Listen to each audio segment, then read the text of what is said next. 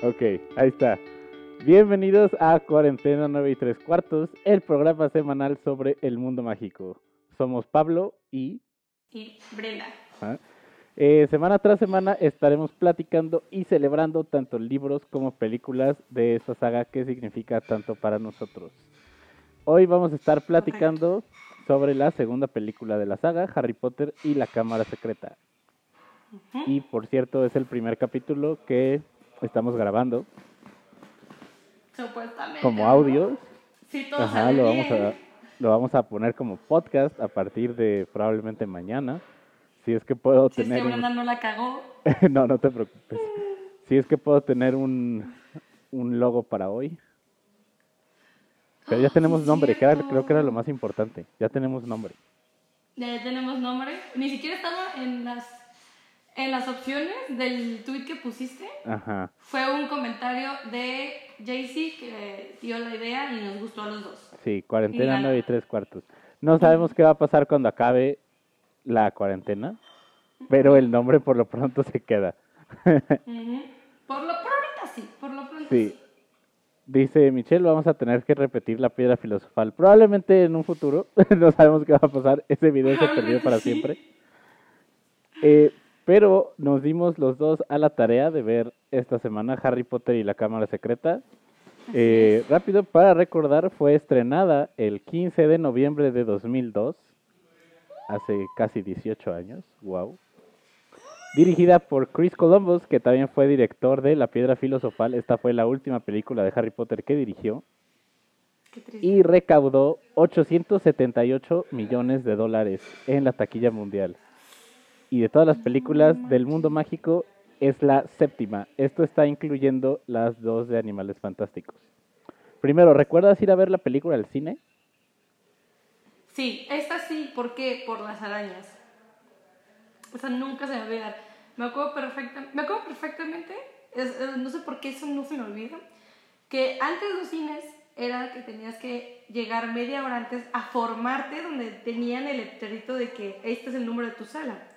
Muchos tal vez sí recuerdan, muchos tal vez no, exactamente. Entonces yo me acuerdo que estaba súper chiquita, cinco años yo creo, pero mi mamá siempre me, me decía, corres a la sala, te das hasta arriba y agarras los asientos de, en medio. Entonces yo me acuerdo perfectamente que fui, es- estuve en los asientos, llegué, aparté, estaba viendo la película maravillosa y vi las arañas y dije, no. O sea, de verdad me puse a llorar, me puse a gritar, yo dije, no, no. Y luego, lo peor es que vi el basilisco y mi hermana me acuerdo que me agarró la mano y me dijo, no tengas miedo, por lo que ya había pasado con, por las arañas.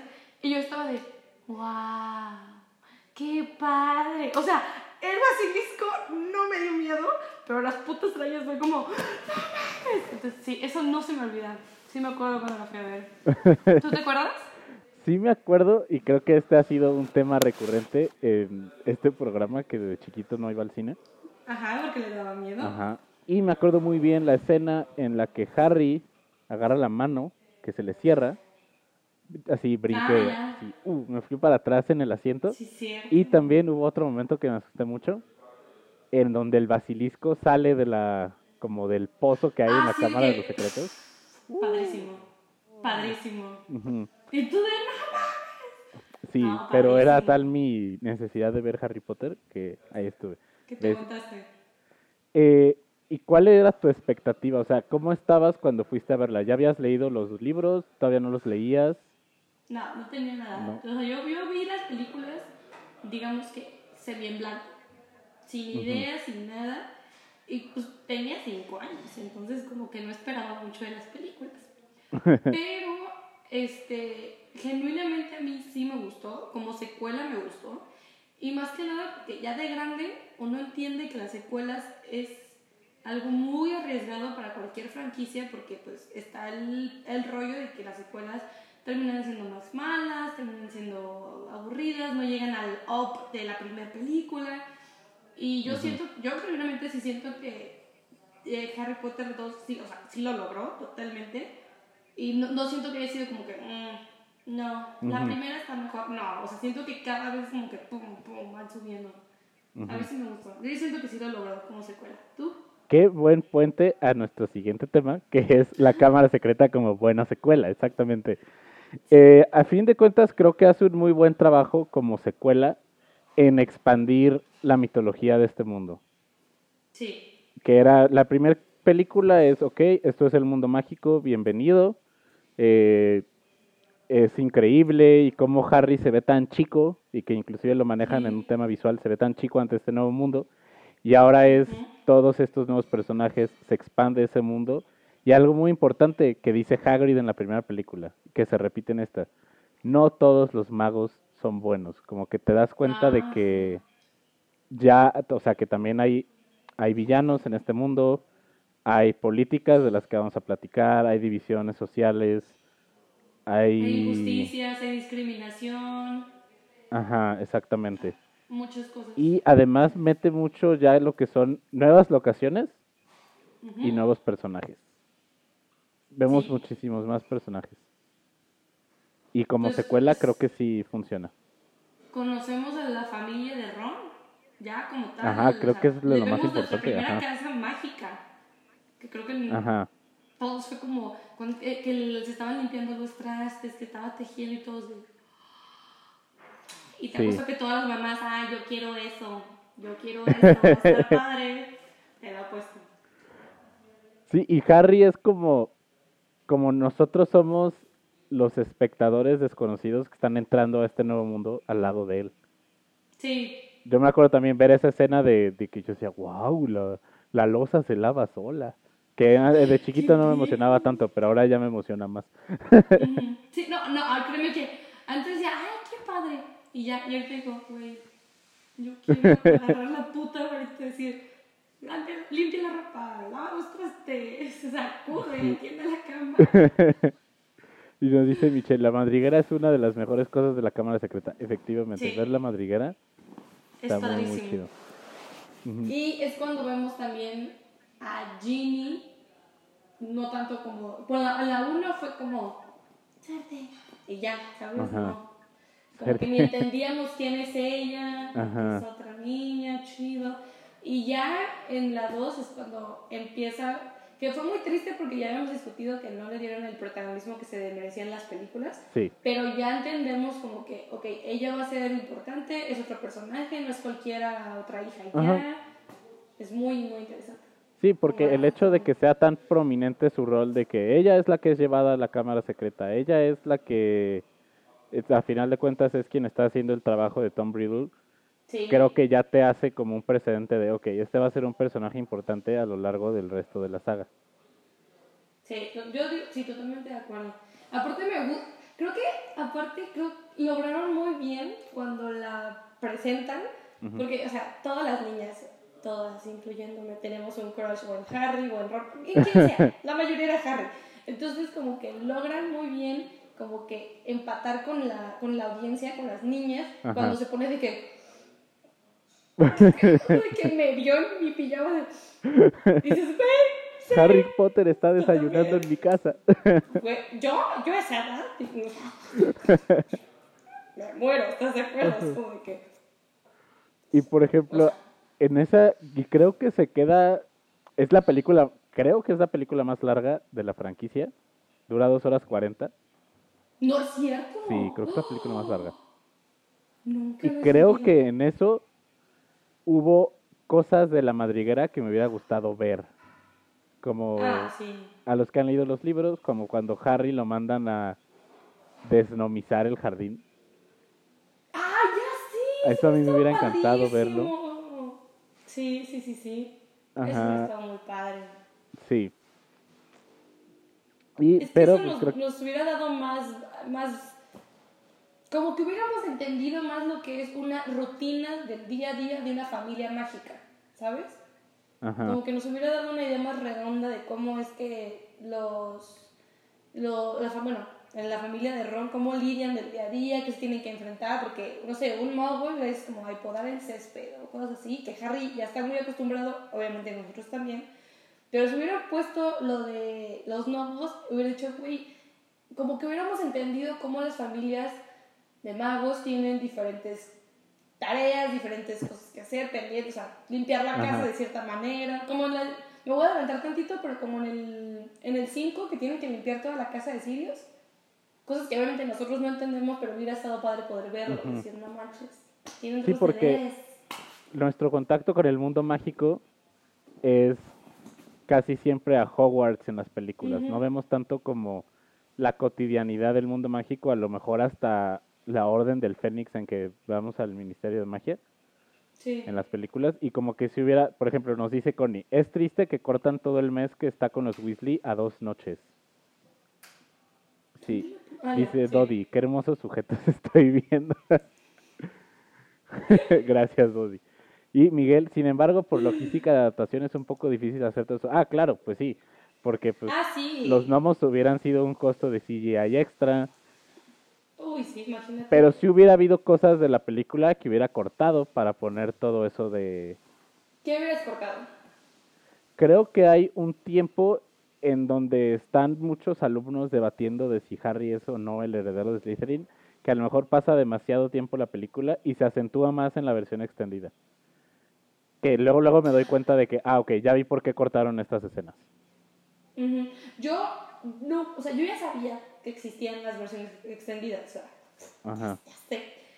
Pero nunca había visto una película, porque siempre buscaba en YouTube escenas este, que quitaron de las películas, pero nunca la había visto como que completita desde la película. Y hoy que dije, ay, pues voy a buscarla de internet, porque siempre la veo de mi DVD, pude ver la película con la versión extendida y de verdad sentía que estaba viendo otra película. O sea, neta, ya, ya no sabía si me sabía los diálogos, ya no sabía, ya neta decía, güey, ¿qué sigue de aquí? Me sacó de una onda tan, y aparte tanta escena.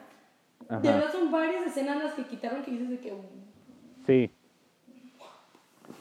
Por ejemplo, y hay muchas que se ven de, por ejemplo, en el juego de Quidditch hay un pedazo que quitan, que ahí se ve que sí hubo presupuesto que le pusieron.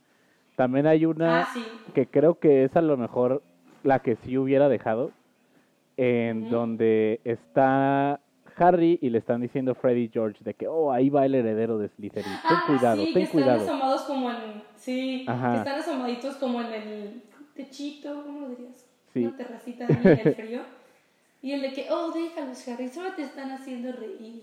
Ajá, y que ¿De tiene un diálogo Harry muy fuerte de, es que qué tal si sí soy el heredero de Slytherin.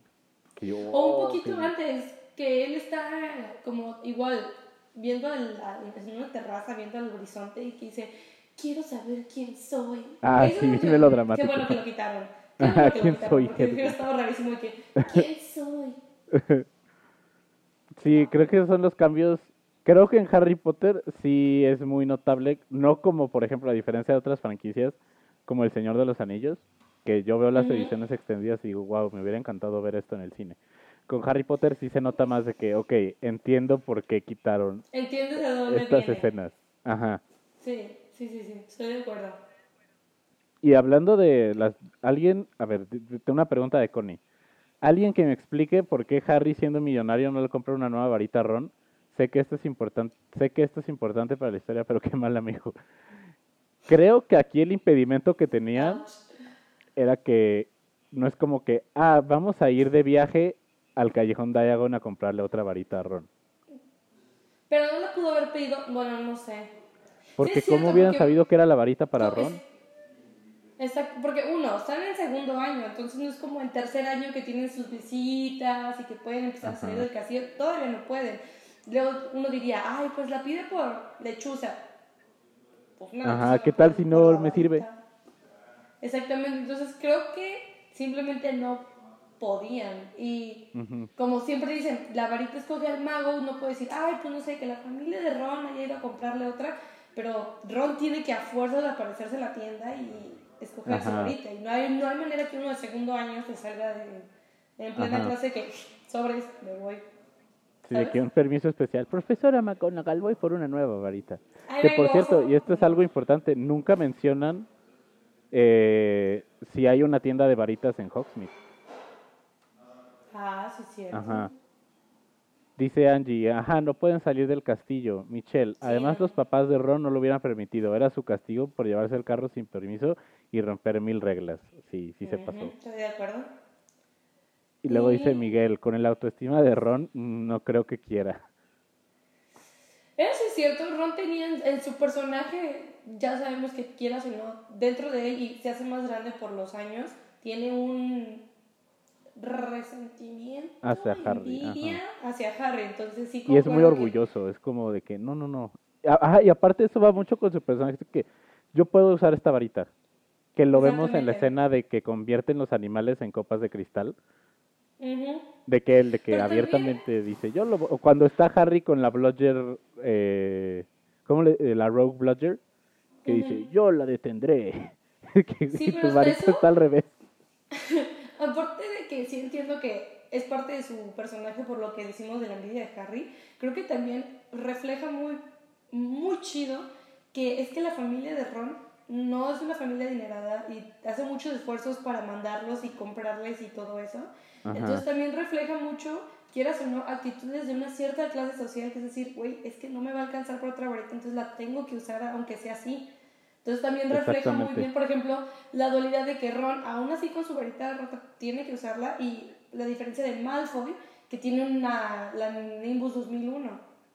La Entonces como que mejor te da a escoba de entender, no, que te da a entender realmente cómo son las actitudes de ciertas familias por su sistema eh, socioeconómico, aún en el mundo mágico. O sea, también eso ayuda a que tú logres como entender cómo están los dineros y cómo son las familias, de que tienen que pasarse los uniformes, pasarse las mascotas, las lechuzas, todo eso. De Entonces, hecho, siento que también está padre. Ajá, era la varita de, de Bill, la que trae Ujú. Ron. Ajá, o Sí, sea, sí, ni sí. siquiera era su varita. No, aparte, en esa película específicamente hacen mucho énfasis en que la familia de Ron no tiene dinero. Como que, como, si tú sigues la línea de la película, vemos por primera vez es la madriguera. Y quieras o no, uno no piensa luego, luego de, ah, son pobres. Pero hasta que van y se encuentran con los Malfoy ahí en el, calle- en el callejón diagonal, es cuando ellos dicen, ah, sucios y ropa no sé qué. Ahí uno entiende, güey, son de clase baja entonces.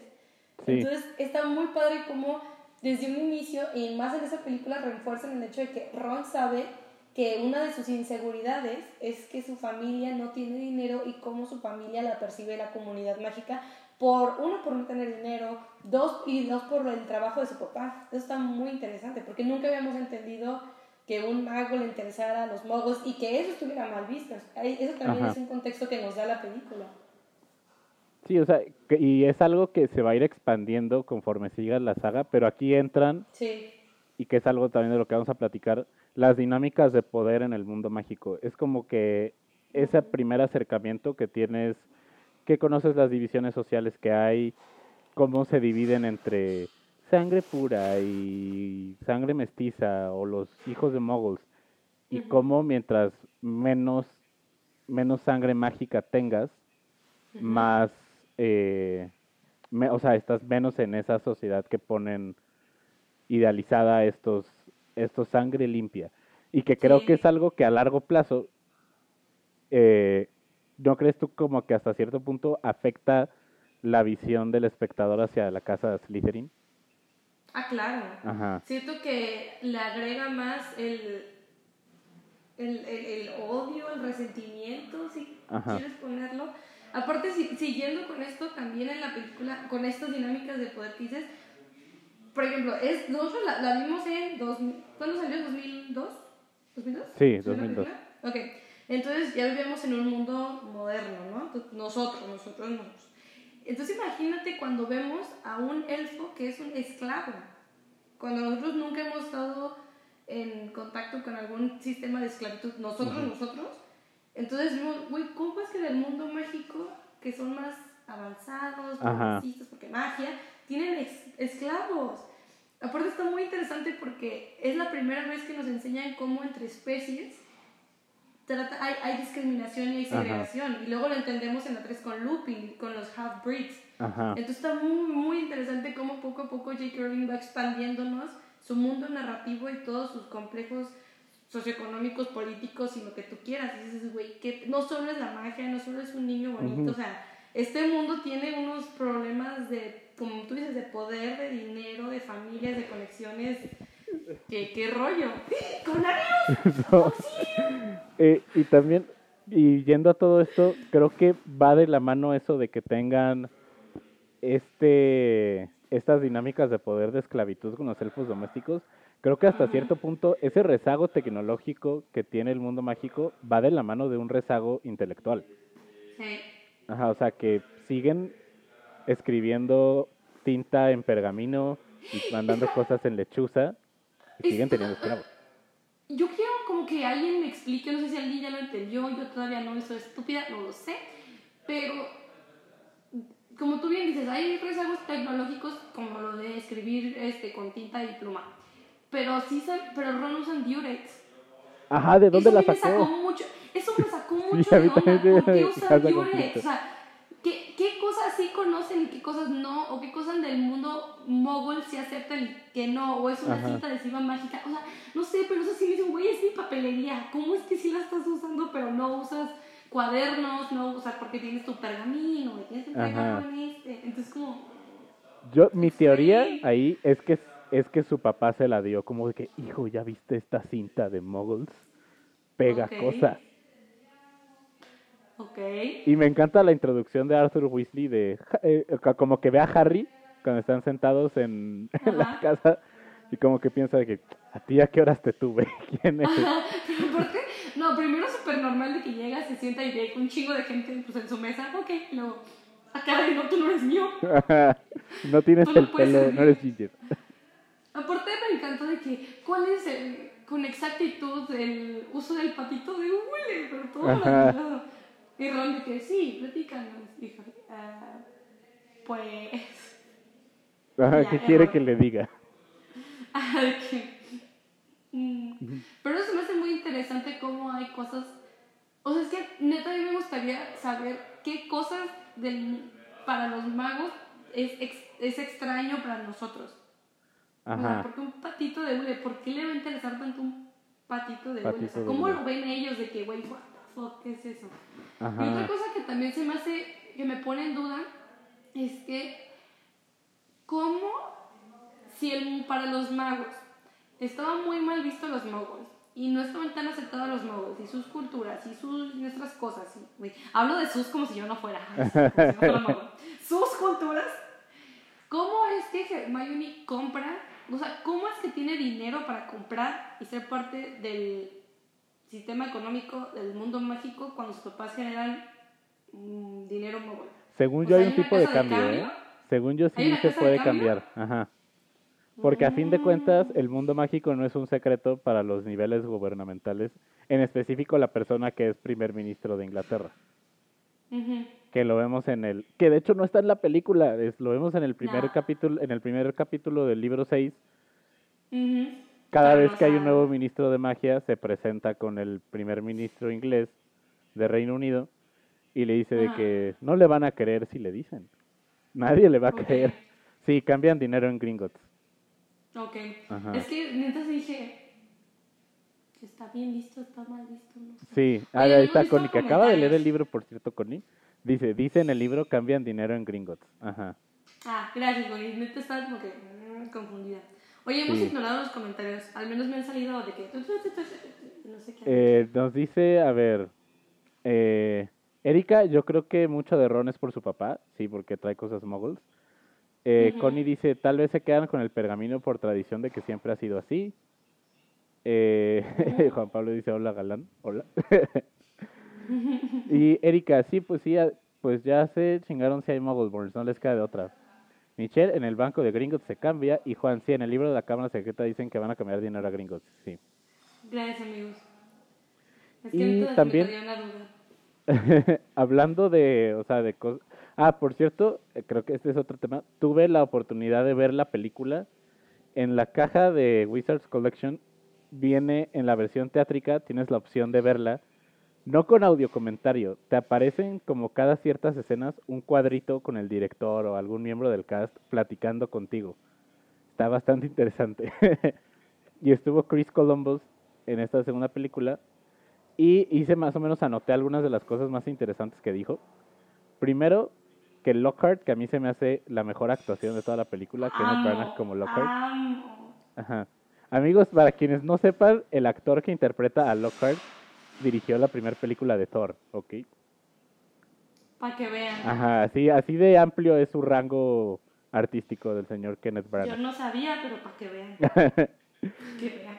Y platica que consideraron primero a Hugh Grant para interpretar a Gilderoy Lockhart. ¿Qué te hubiera parecido? Hugh Grant, Notting Hill, Four Weddings and a Funeral. Eh, Sí. ¿Qué otra película ha salido? Muchas comedias románticas inglesas. No siento que lo hubiera armado por Ajá. un comentario que tú me hiciste en la semana de que Hugh Grant ten- tiene el super, obviamente de joven, en la- específicamente la de Cuatro bodas y un funeral, que tiene el aspecto de James. Ah, sí. Eh, Entonces, la neta no, no siento que hubiera hecho, no creo que hubiera llegado a la, a la goofiness que es Lockhart, ¿sabes? Porque Lockhart sí es una, es, es una tontería, o sea, aparte de ser torpe, es una Ajá. tontería, es un egocéntrico, obsesivo de yo. Estoy buscando una foto de Hugh Grant. Entonces, como que... mm, Díganme que no es James, o sea, es que si hicieran una... Bueno, él ya no está. Deja de buscar la, la foto que te muchos. mandé, que te dije de que, wow, parece, parece James Sí, Potter. que parece James. Sí, sí, sí. Es Ve que sí parece, la verdad es que a mí sí me da la vibe muy... No manches, no, díganme que no es James. No, no Ajá. puede no decirme que no, que, que no es James. O sea, sí, se no, parece es que no, no, el papel lo que dice, No, no. el papel que hace Hugh Grant en Paddington es muy Lockhart, sí. Es el villano de Paddington 2. sí, pero... Dice Cory también, en el libro cada que aparece Lockhart lo quería matar, qué castrante personaje. Ay, no, yo lo amo, yo lo amo. Y para los que no han visto la versión extendida de la, de la 2, ¿De la dos? en su clase, Ajá. antes de los, de los bendecidos de carne, les hace el examen de ¿cuál es el color favorito de Lockhart? ¿Cuál es la ambición de Lockhart? ¿Qué quiere ser Lockhart? Es increíble, es maravilloso. Porque en el libro sí... En el libro sí está, y obviamente cuando vimos la película en el cine es como, ay, no salió, pero la versión extendida sí está. Hay muchas cosas que, que están en el libro, no salieron en el cut, digamos, hollywoodense, pero estaría padre que se echaran la versión extendida porque hay muchas cosas que sí, sí Ajá. salen, como el hermoso examen de Loja, que yo hubiera reprobado totalmente. Sí, creo que, y luego también platicaba eh, Chris Columbus en sus comentarios. Ah, tenemos algunos comentarios. Erika dice, está bien guapo, creo que está refiriéndose a Hugh Grant. Y hay el final de Lockhart y una carita triste.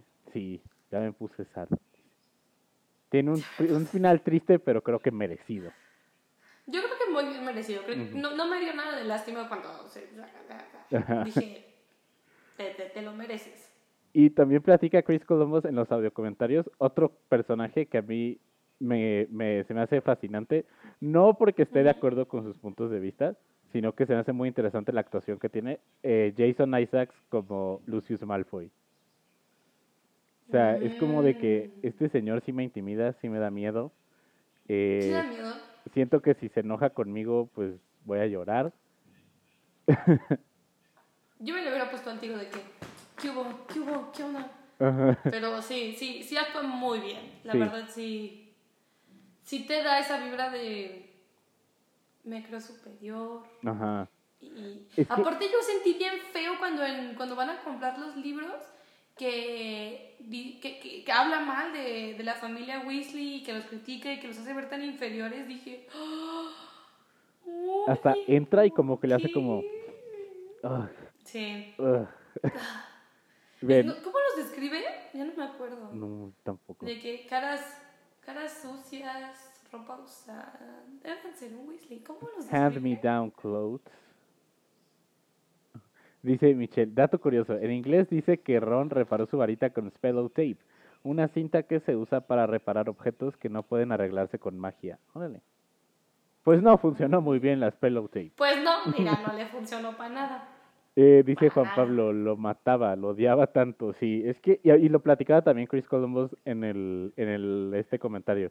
Decía, si quieres hacer que la gente odie a un personaje, hazlo así como tan, me creo superior por ser sangre limpia y eh, como dinámicas Pues del mundo real. Y va a hacer que lo odies. Y más en una película dirigida en público familiar. Es una forma, pues, contundente de hacer un personaje odioso. Claro. Y sí Y lo ta- logra. Y también el actor que interpreta a Dobby, que es Toby Jones. No sé si has escuchado de Toby Jones. ¿Te acuerdas de las películas de Capitán América? Ajá. Es este, el doctor, el que sobrevive. Es el que es como el secuaz de Red Skull. Ve, te voy a enseñar a Toby Jones y te vas a acordar de quién es. Para A los que han visto Doctor Who, Toby Jones también sale en Doctor Who. Eh, voy a buscar Toby Jones, Captain America. Él es el Arnim Sola, ajá, es el Doctor Sola en, en Marvel. Ve, él. ¡Oh! ¡No mames! Sí. Él es el que ¿Él es interpreta, Dobby? él es el que hace la voz de Dobby. Y fue recomendado a Chris Columbus por Manches. Kenneth Branagh que interpreta a Gilderoy Lockhart. Ya no tengo infancia, ya no quitaste mi. sí, sola. Dobby Se me olvidaba. Y platicaban de cómo Dobby era como dos bolitas de tenis y que Dan tenía que seguir las bolas de tenis. Y como un actor de 12 años estaba ya actuando de que con algo no corpóreo. Y otro dato Ah, interesante. yo me adobé. Digo que dice Connie, muy buen comentario. Lo malo del podcast es que no van a poder ver las caras que hace Brenda. Las ponemos como de Son muchas. No, no, no, Dice Erika, Dobby sí es real. Nunca dijimos que no. Ajá. Dobby sí existe. Eh, y es también platica Chris Columbus que empezaron a grabar la cámara secreta. Ajá. Harry Potter y la piedra filosofal salió un viernes. Ese lunes, el lunes de la siguiente semana, ya estaban grabando la segunda película.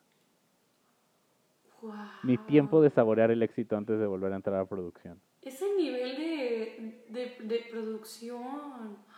de Dice John, hagan. Facebook Live para que siga siendo en video. maldita- O sea, lo estamos haciendo en video, solamente estamos grabando el audio para subirlo a Spotify, a iTunes, a Google Podcasts, Sí, todo eso.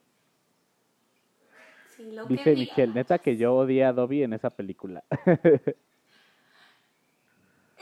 Sí, también, o sea, sí lo llegas a odiar, pero a mí como que me, me ganaba más el hecho que ver cómo se autolastimaba y para él eso era normal. Y luego a mí me rompía siempre el corazón cuando al final descubres que es un sirviente de los Malfoy, que no, eh, que la parte que le dice, vas Dobby, y le, y le, das- y le pega, y dice, no, yo puedo solo, y se Ajá. soba. ¡Ay, no! Me rompe el Oh, corazón. sí. Esa voz de, yo puedo solo.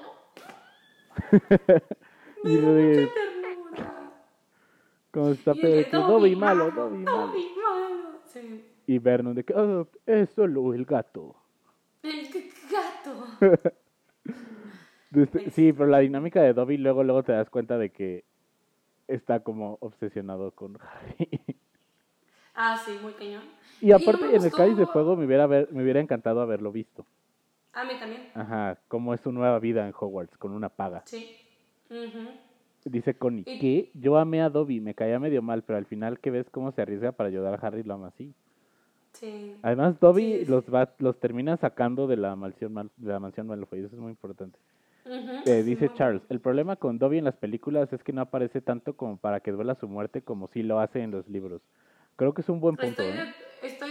de acuerdo. Ajá, creo que la muerte afecta más con el contexto que traes de los libros, de haberlo visto en la 4, de cómo es su vida con, en las cocinas de Hogwarts, eh, cuando Dobby se emborracha. Ah, no, es, es Winky la que se tiene. emborracha con, con miel de mantequilla, ¿verdad? Pero el cariño que le dan, que el que le tiene a Harry, esa admiración, ese, todo eso está- no, no, no, logra- no lo logras entender y cuando se muere, sí sientes feo, o sea, yo sí puedo admitir que yo sí lloré en la, en la ah, película cuando se murió, pero no te pega tanto si solo ves las películas, porque dices, ay, sí, buena onda, le ayudó, pero en la 2, o sea, uh, hasta, si- hasta se te puede olvidar, ¿sabes? No le das tanta importancia y no- como bien dicen, no, no te llega a doler de que... Ajá. Y también le ayuda que es así, No. Está muy bien hecho y está muy cute, más en las películas nuevas. Como que... Eso no me gustó, no me gustó. Sí, se ve extraño, se ve extraño, un- como- Un lift, Ajá, como que fue a- Le abrieron los ojos, o sea... no. Ve, nos dice Angie, ya se lo cortaron de todas las películas, sí. Y dice Juan Pablo, faltó todo su desarrollo desde la 4. Ujú. Andrew le promete a. Harry que no intentará salvarlo, pero no cumple con su promesa y le salva la maldita vida. Y luego se nos petatea. Qué vergüenza. Ajá. ¿Y qué es el siguiente por- comentario? Ahí no los pasando. Eh, sí, es verdad porque, por ejemplo, el no poder todo lo de las cocinas de Howard le quita sentido al personaje porque queda muy olvidado sin pa- aparecer en varias películas, sí. Sí, como que ya... Ajá. Y ¿Se te olvida? si tú nada más te quedas con las películas hasta, como tú dices, se te olvida y dices, ¿y qué pasó con él? O sea... Yo quiero saber cuántos de nosotros, yo, yo sí lo hice, por eso pregunto, cuántos de nosotros de chiquitos, después de ver la película, no metimos calcetines a los libros. Yo sí lo hacía. Y yo también Y lo se lo daba a la gente. Y se lo daba a mi mamá. Y le decía, toma, y te liberé. Ya no tienes que lavar los trastes. Y me dio una madriza. Yo iba por el mundo creo liberando que por primera vez en una transmisión vamos a tener que banear a alguien en vivo. ¿Ya viste el comentario de Isaac? ¿Qué dice Isaac? Hunger Games es mejor que... Ha- Creo que vamos Ya a tener que banear a alguien. Sí, no, ya, ya le dimos cinco minutos de fama, pobrecito. Es que. Pobrecito, dejémoslo en paz. Eh, y también hablando de, de lo que o sea, de lo que estuvimos platicando al principio del world building que hay más en esta película, tenemos la primera introducción a varios términos claves que van a ser muchísimo, muchísimo, muy importantes, sumamente importantes para las futuras Ay, películas. Primero es la primera vez que escuchamos de Azkaban. Sí. Y aunque no entendemos totalmente qué es, o sea, de niños, quieras o no, no, o sea, dijeron, basta, van, y tú, ah, ok. Y no entendemos qué tan feo es y lo culero que es estar ahí, pero ya desde ahí empiezan a tener como, o sea, creo que la película, la 2, logra muy bien empezar a crear este, este diccionario de términos y de cosas, como para que tú luego vayas, o sea, aunque no lo tengas luego, luego en la cabeza, pero que lo tengas ya guardado y en las próximas películas vayas agarrando el hilo. ¿Por qué? Porque luego, luego en la 3 es Azkaban, Azkaban, Azkaban, Azkaban. Ajá. "Oh". Sí, ajá, como que funciona luego- como cierto tease o... Sí. Ajá. Y más que nada luego entiendes, por ejemplo, ya, ya- yo cuando ya vi la 3 y volví a ver la 2, dije, no mames que entonces, cuando, ya ves que al final dice Hagrid, "Uh, eh, mi lechuza no llegó, una tonta y atolondrada llamada Errol. Entonces Harry- Hagrid no salió pues, tan rápido, digamos, cuando debió. Y cuando ves en la 3 todo lo culero que esas cabanas, dices, güey, se quedó tanto tiempo en un lugar tan culero por culpa de Ron Ajá. como que no, no no llegas a captar a dónde se fue Hagrid. No, no llegas a ver lo, lo, lo Sí. feo, lo injusto, lo culero, lo todo. Hasta ya la 3 y dices, "Ah, cabrón. Y ya cuando ves a ¿Qué Azkaban, creo que la 5 es la primera vez que la vemos, es cuando dices, wow, ya vi Sí. por qué Errol se perdió yendo hacia allá. Y ve, vam- hay varios comentarios. eh, obviamente le están tirando mucho a Isaac por ese comentario totalmente fuera de lugar. No, Daniel dice, con denle un calcetín a adoro". Isaac. Estamos en- Ve, No, vamos a tener que quitar a Daniel porque Daniel también dice Isaac te adoro. Aguas, Daniel, aguas. Retírate, Isaac. Sorry, quería sentirme cool y hacerme notar. Isaac, no digas mamadas. Erika, Games es buenísima, pero súper diferente. Gracias. Un calcetín. Mm, mm. Pero never down. Isaac, petrificus totalos. Luego Andrew, el director sabía que tenía un legado que cuidar, aunque él no siguiera dirigiendo. True. sí. Aunque el director de la 4 que quería quemar el bosque prohibido. Ve, ahor- ahorita vamos, hay, un- por aquí hubo una pregunta muy buena que quiero ahorita abordar, pero también platicando esto de Chris Columbus y su legado de Harry Potter, en el audio comentario platica que en la escena del duelo, él necesitaba hechizos que fueran más físicos que los que se presentan en el libro, como el Locomotor Motis que hace que se muevan las piernas, así. Entonces ahí es, en el momento que estaban grabando, inverta- inventaron el Rictus Empra y el Envertestátil, que hasta ese momento no habían salido en el libro. En el libro creo que Rictus Empra sí llega a aparecer o en algún acompañante, pero que dice que siempre se le quedó la espinita de chale, me inventé, me inventé hechizos sin autorización de J.K. Rowling y los puse en el corte final. Eso yo no tenía ni idea, nunca lo había escuchado. Me quedé así, No, ¿qué? tampoco. Y que siempre Pues se sintió bueno incómodo con Joe de haberse inventado esos hechizos. ¿Es neta? Ajá. ¡Wow! Oígame. Y vamos con la pregunta, muy buena pregunta de Connie, que dice, ¿creen que Hagrid vio a Sirius en Azkaban? Pues yo creo que no, porque le hubiera dicho a Harry de que, de que, oye, tu padrino no es malo. Bueno, también Sirius no le hubiera dicho. ¿no? Pero, aparte, en, en- en el punto de la 2, todavía todo, todo el mundo cree, hasta, hasta McGonagall cree que Sirius es malo. O sea, Sí, todo todos creen que es malo. Ay, y aparte, siempre pasa. ay, qué bonita, qué bonita tu, tu casa. Me está presumiendo. Ahorita hacemos home tour. Este, yo no sé cómo funciona Azkaban en el sentido de, no sé si tengan ah, por niveles, digamos, Ajá. a los Pregunta malos, de que, ay, esa.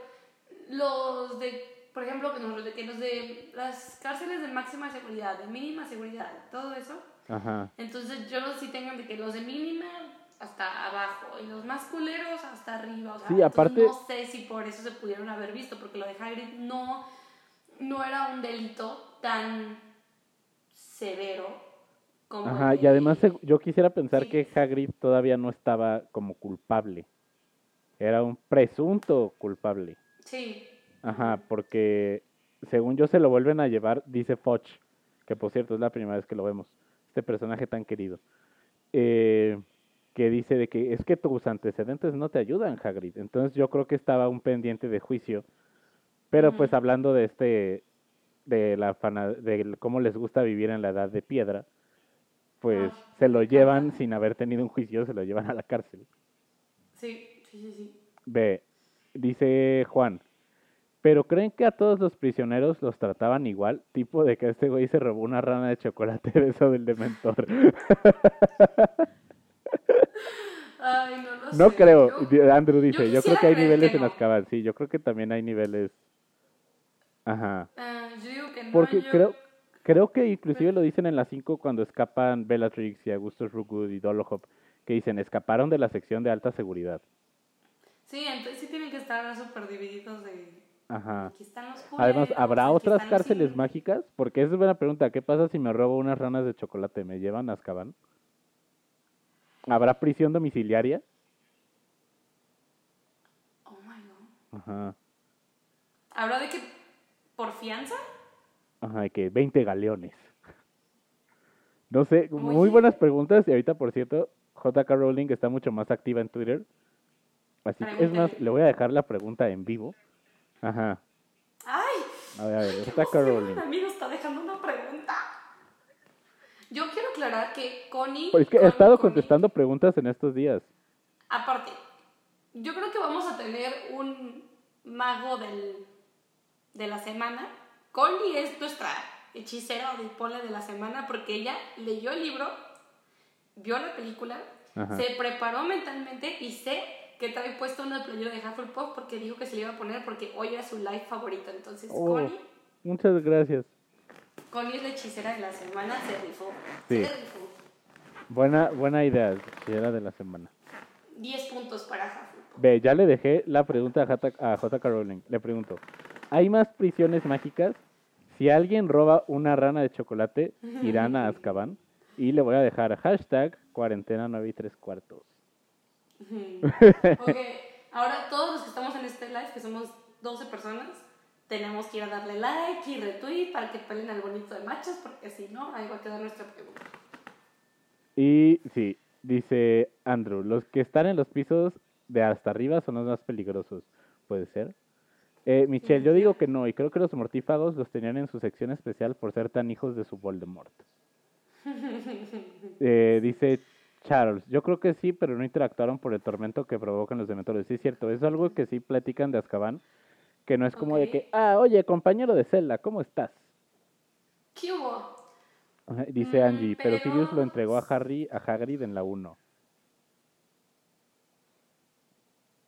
No, Sirius le da la moto a Hagrid, a Hagrid lo saca Hagrid de los escombros, ajá. Ah, ya, ya, ya. ¿Quieres leer los que siguen? Ah, sí, sí había niveles, ¿cómo no? No, yo sí. Ah, ya, ajá. Foch es un tonto, todos lo sabemos. Ajá. Ah, ¿Cuántos cambios de ministro de magia hubo? Yo creo que son castigos, En la saga- castigos mágicos. y Ajá. ya. En la A ver, saga de. Harry Potter son tres ministros de magia, tengo entendido. Son Fudge, Hodge, ajá. es el que no me acuerdo cómo se llama. Al el que tiene cara de león. Ajá. Y luego lo matan a él y ponen a otro. ¿no? Ajá, que es, es el que es como todo un... que es un títere de... que es un títere de, un títere de Voldemort. Minister of Magic Ajá. after Scrimgeour. Sí, que sale en la película. Sí. Que está en la, en la mesa y que Nagini está de que. Y de, ay, suenas como un político, nos harás, mu- nos darás mucha Ajá, el que ha hablado como todo un político. Ujú. Eh, Sí, sí. espérate, ¿cómo se llama? ¿Cómo se llama? Eh, No, algo así.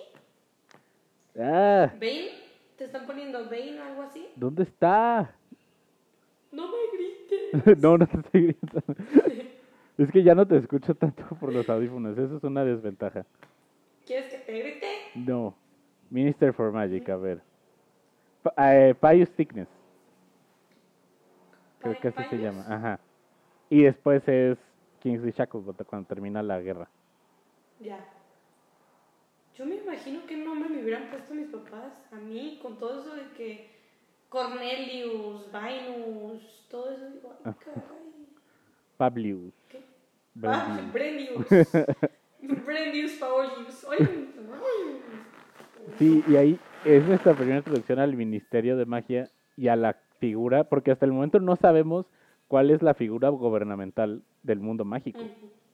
Sí, no sabemos si eh, hay reyes, si hay presidentes, Ajá. si hay dictadores. Y a mí se me hace súper interesante de que, wow, ellos también tienen un cuerpo de gobierno, tienen como su senado, que es el Winston Gamot. Sí, Pius Thickness, muy bien, Charles. Dice Carla, Carlinius. Carlinhos, bueno, qué bárbara. y cómo tienen como toda su estructura gubernamental, pero en secreto. A mí se me hace súper cañón eso de... Ya después que vamos al Ministerio de Magia en las 5, cómo entran, cómo es... No sé, me, me fascinó. ¿Tú qué opinas de No, todo esto de que es nuestro primer acercamiento al cuerpo gubernamental? Me encanta porque siento que lo hacen más real. ¿Sabes? Entre, entre más detalles le pongas a una historia, lo hacen cada vez más real y más real y más real. Y creo que en la 2 es un. O sea, creo que es como si nos ponemos un dedito en la alberca así, para ver. Ajá, Digamos que así fue el, el- nuestro acercamiento, pero está muy padre porque entendemos que el mundo mágico y que esta historia no solo va a ser Harry Potter, la casa de sus tíos y la escuela, o sea, es, van a- va a haber, vas, vas a conocer, como ya dijimos, clases socioeconómicas, o sea, eh, creo que también es nuestro primer acercamiento bien con una criatura mágica que puede interactuar como Dobby, porque en la primera no lo vemos. Este, creo que también, y aparte es padrísimo como vamos entendiendo que hasta, o sea, podemos decir, ah, no, es que los magos son una sociedad muy padre y su gobierno y la, la, la, pero como también tienen problemas de corrupción, tienen problemas de, por ejemplo, que Malfoy por tener dinero y por tener palancas y lo que tú quieras puede tener decisiones o no. Está muy interesante ver cómo también hay manipulación de que en la película se dice que el papá es- este Lucius con, con este, con- convence al consejo ajá, para eso firmar. Eso es súper fuerte porque Ajá. entonces te das cuenta, uno, el tipo, como que ya como niño te das cuenta súper bien el tipo de mago que es Lucius Ajá. y cómo es su familia y realmente entiendes su desprecio contra Dumbledore. Ajá. Y de chico Entonces- solo lo ves como, ah, es que quiere que se vaya Dumbledore. Pero ya conforme vas creciendo y vas asimilando las cosas, wow, se quiere, quiere que se vaya Dumbledore para que los ataques sigan, para terminar con ese control de que haya Muggleborns en Hogwarts, eh, hacer exclusiva la educación mágica, privar de derecho de educación a miembros que no van Sí. de acuerdo a su visión de vida mágica. Ah, o sea, que como que empieza ya lo del comentario social más fuerte. Ujú. Sí, sí, sí. Eh, tenemos algunas preguntas. A ver. Eh, dice Carla, Yo cuando estaba chiquita me encantaba buscar entradas al Ministerio de Magia. Y Carla en el baño. Jalando. A ver. Dice John, pues imagínate, si es ministro de magia y dices que el gobierno mogul es consciente del mundo mágico, ¿qué tal que los moguls los administren? Digo, es un ministro, debe haber alguien arriba de él. Eh, la figura del ministro sí es la máxima, el máximo en el gobierno mágico, pero se supone que solamente el primer ministro mogul sabe de la existencia del mundo mágico. Son totalmente independientes, Ah, ok. O sea, nadie más sabe ni su en teoría. Ajá. gabinete, su equipo. Pero pues ya después tienes como liabilities o ciertas debilidades que pueden ser moguls casados con magos. ¿Cuál podrá ser el proceso ahí? ¿Jura, hacen algún encantamiento de no poder compartirlo? Eh, magos Pues sí, que se desenvuelven como moguls, que me gustaría pensar que hay. O sea, de que, ah, pues soy mago, pero trabajo en el Banco de Inglaterra. Ujú.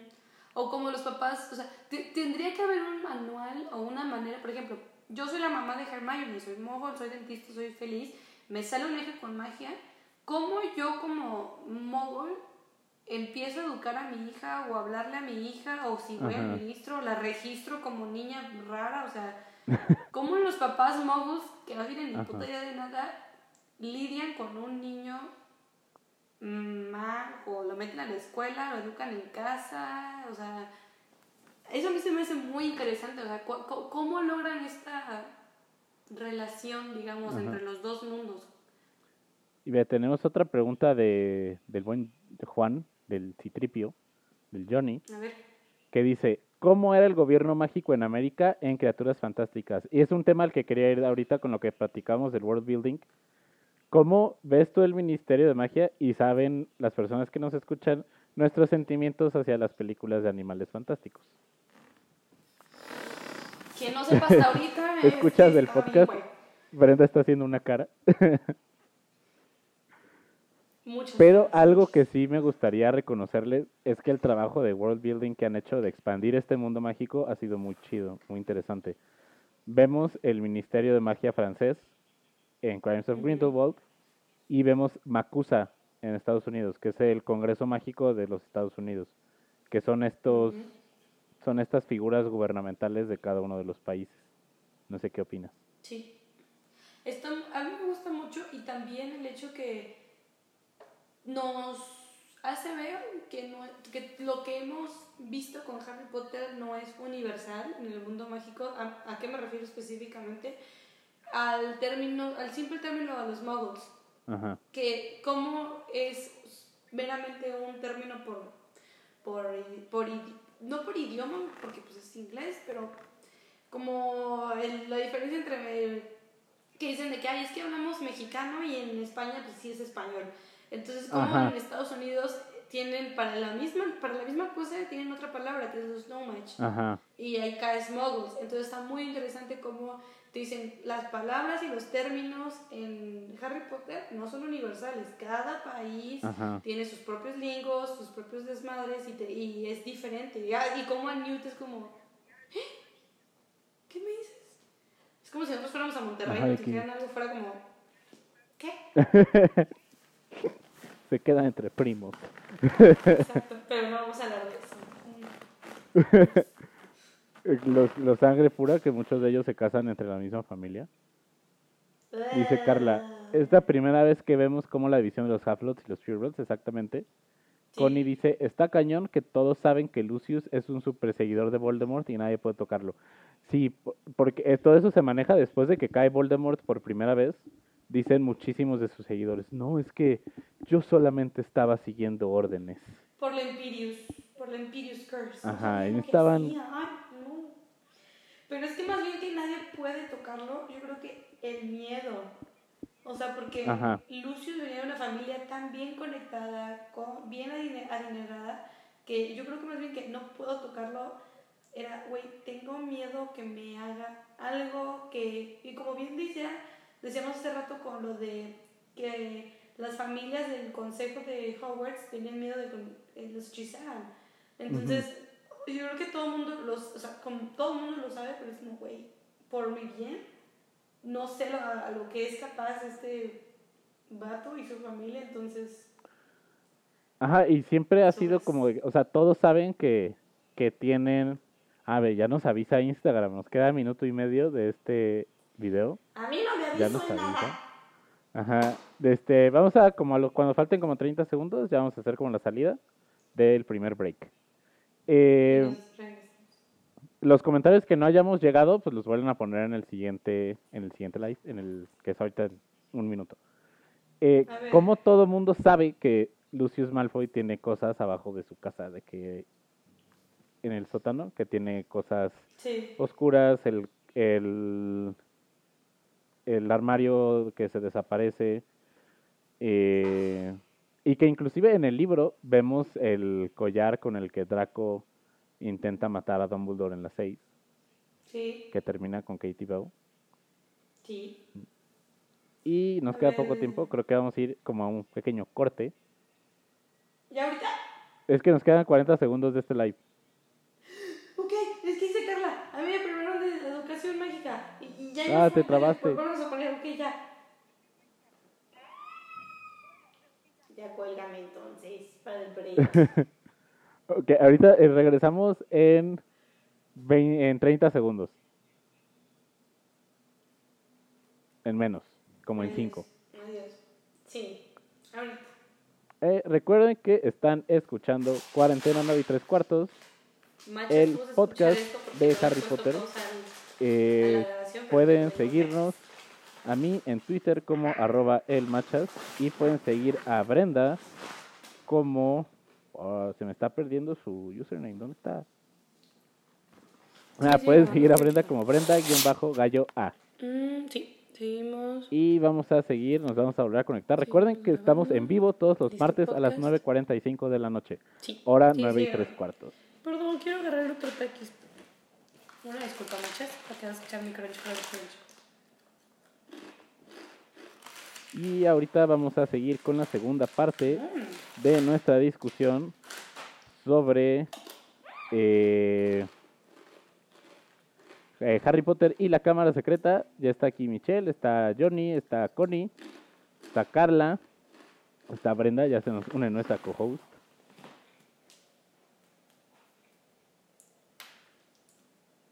Y ya creo que la tenemos al aire.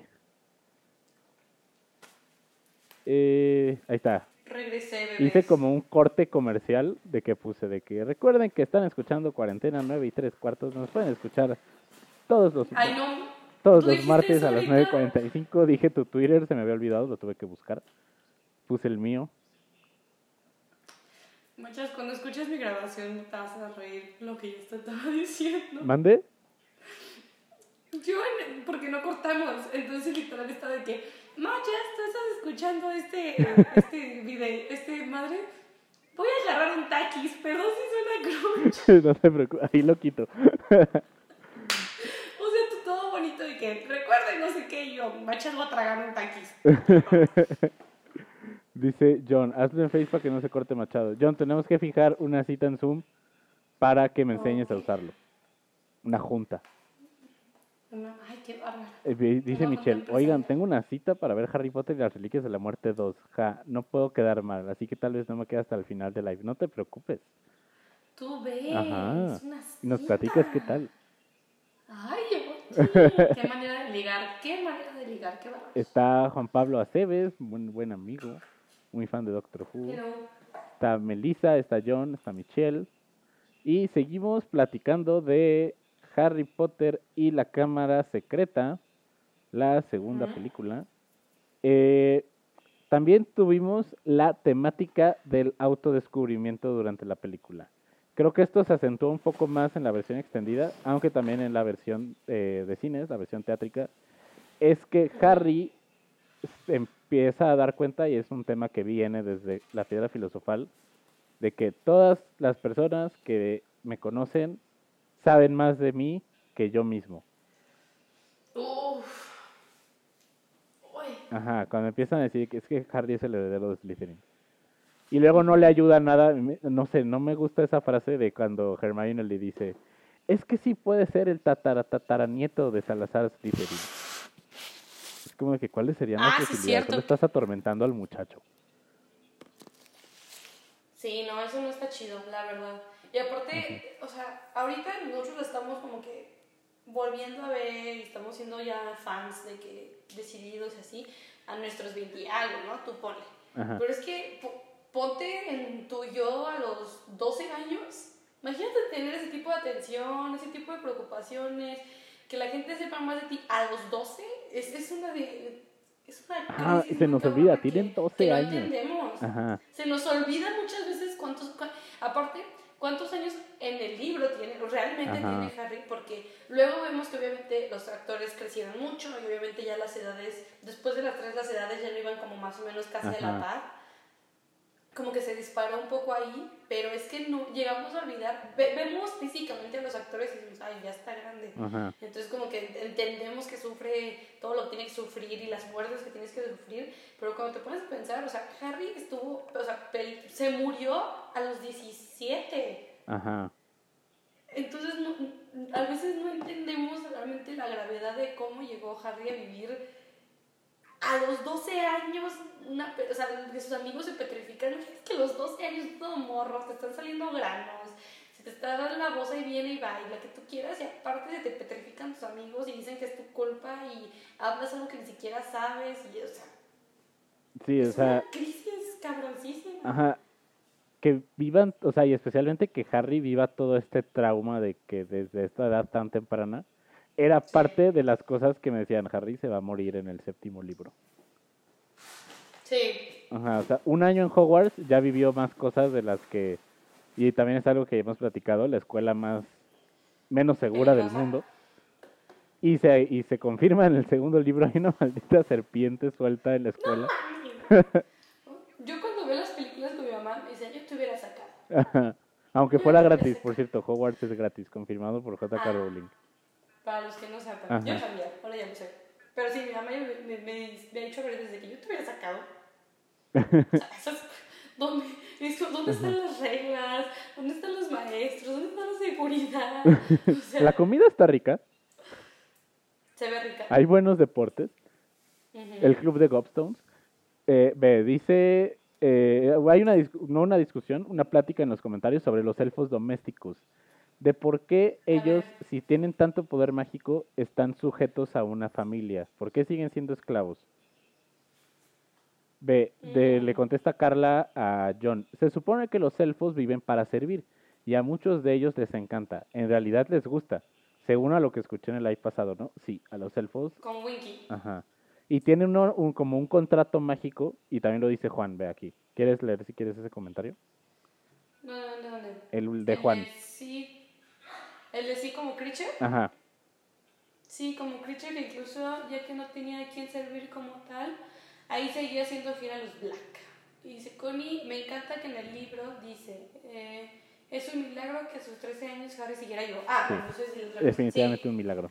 Y lo de Creature, o sea, tiene ese contrato mágico porque en el contrato, de, en, el en el testamento de Sirius, le deja todo a Harry, incluyendo la autoridad sobre Creature. Es que, imagínate, o sea, ¿por qué dicen de que, bueno, siguiendo con lo de los elfos, de que por qué tan increíbles y maravillosos y siguen sirviendo? Imagínate que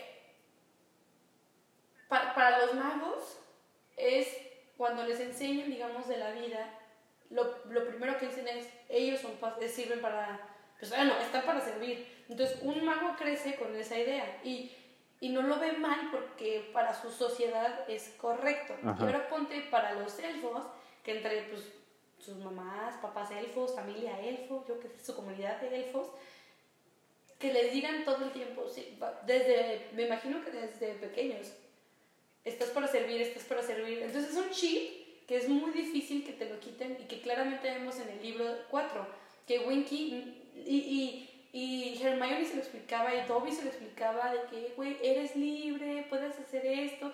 Y Winky, Winky para los que no saben o no se acuerdan, es el elfo doméstico de los Crouch, de Barty Crouch, Barty Crouch Jr., toda esa familia.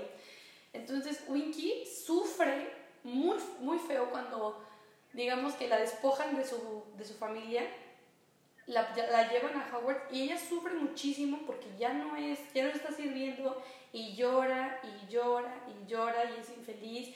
Y aun cuando al final descubren a Barty Crouch Jr., ella lo defendía y decía, no, amo, ya no digas nada.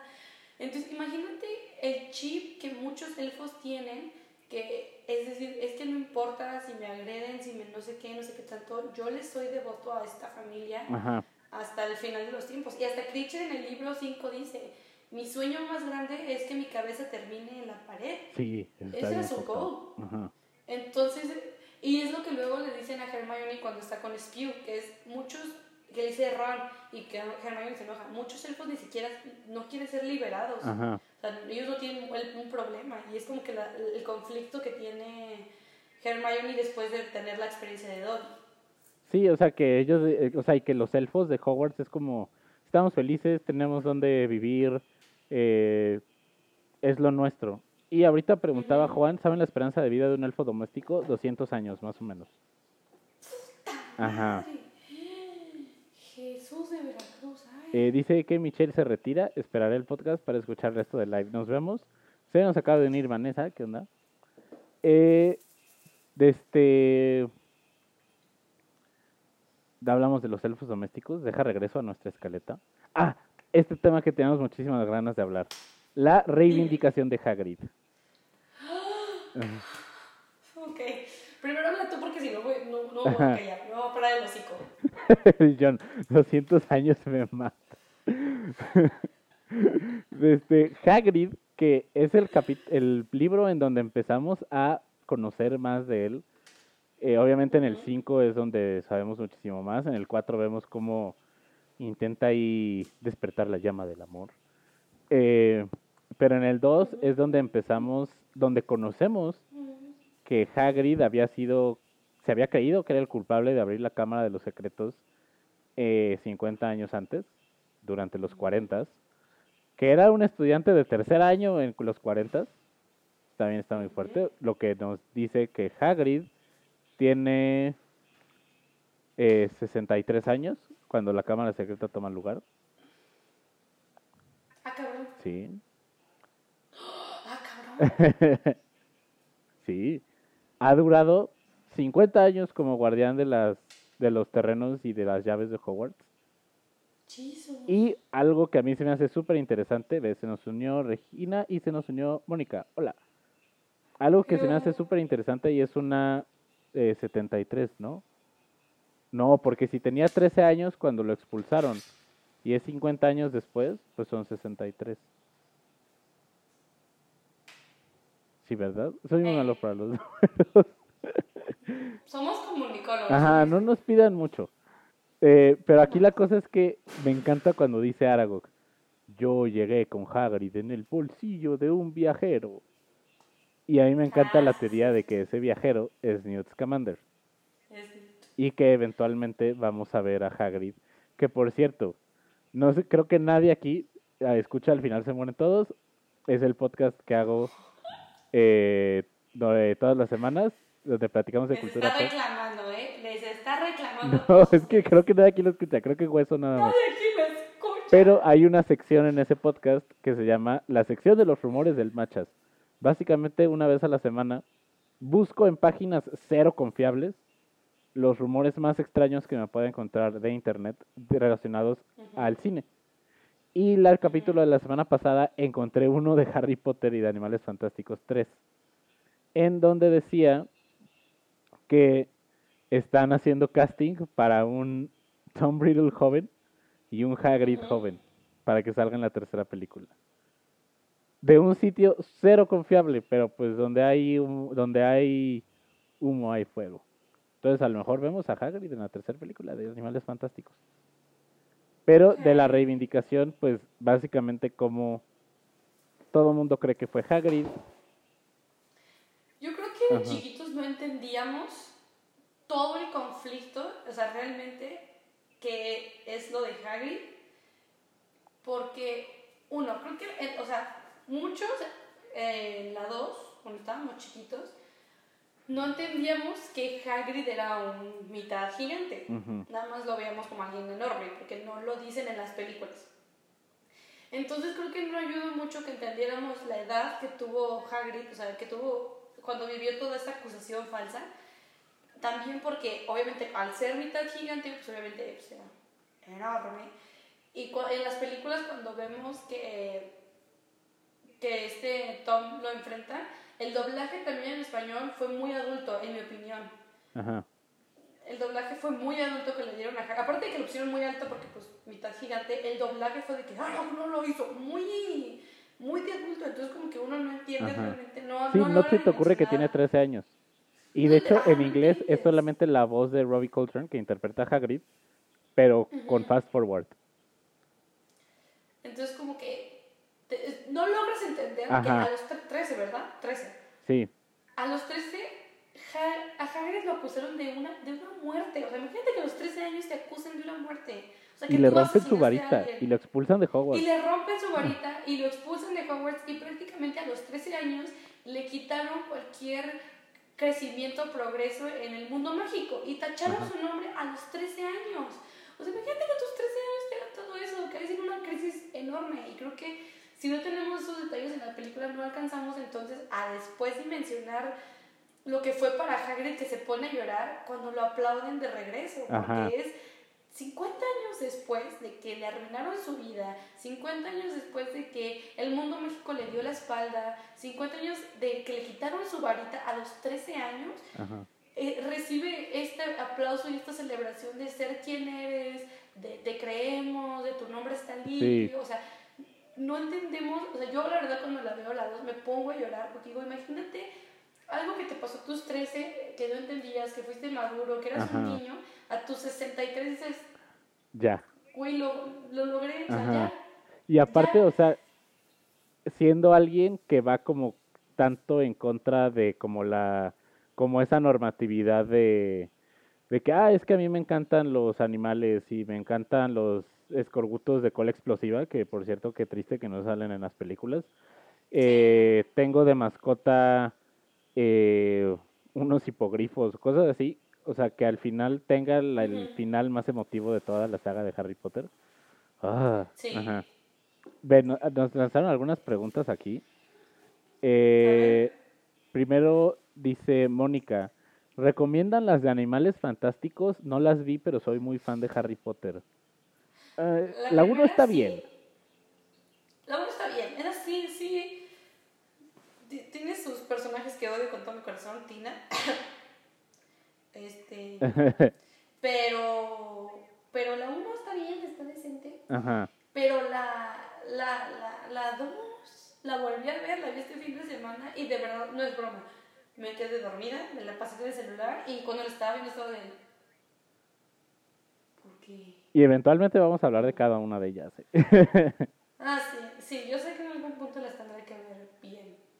Sí, sí, o sea, creo que si eres fan de Harry Potter son es casi obligatorio verlas porque pues es el mismo mundo, aprendes un poco más de las familias mágicas, están los Dumbledore, están los Lestrange, está Grindelwald, esa dinámica de personajes entre Dumbledore y Grindelwald, pero pues no puedes esperar el mismo estándar que las películas de Harry Potter. Yo siento, ya después hablaremos cuando nos toque en la semana hablar, pero yo siento que a partir de que llegó David Yates... Ajá. Sí, va a ser un tema importante para cuando hablemos de la Orden del Fénix. Va a ser un tema. Y regresando a lo de... Ahorita vamos, también eh, Johnny eh, Citripio nos dejó una pregunta. Algo que me gustaría regresar del audio comentario de Chris Columbus es que él dice algo que me encantó.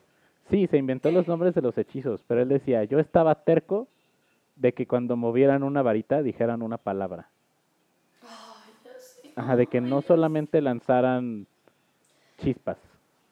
Sí, sí, aparte se nota como, o sea, y sí es cierto, en la 1 y en la 2, hasta cómo agarran la varita era clave para un hechizo. O sea, ¿Por qué, a, Ron y por qué a Simus no le salió el Wingardium Leviosa? Porque no estaban haciendo el movimiento, o sea, hasta el movimiento afecta. Y eso te hace sentir que, o sea, uno entiende entonces lo difícil que es hacer un hechizo, no es nada más lanzar sino es el movimiento, es la pronunciación, es la postura, es todo. Y siento que hubo un punto que fue este güey, David que les salió madre y inclusive en varios se ve como los actores agarran las varitas así Ajá. como si fuera un arma. Como si Sí, fuera una la hace pistola, como un arma, todo-. Y todo lo lanzan. Ajá, sí. Ya no, ya no hay palabras, ya no hay movimientos específicos. Entonces, siento que esa magia vaya, que tenían todo lo de las varitas, que tenían eh, hacer un hechizo, lanzar un encantamiento, se murió. O Sí, sea, totalmente de acuerdo. Perdió eso. Porque es como, Sí. y ya no es. jo, jo, nos dejó una pregunta John, John Avelar Citripio. Nos dice, ¿cuál es el mayor plot hole en Harry Potter? ¿Tú cuál crees que es?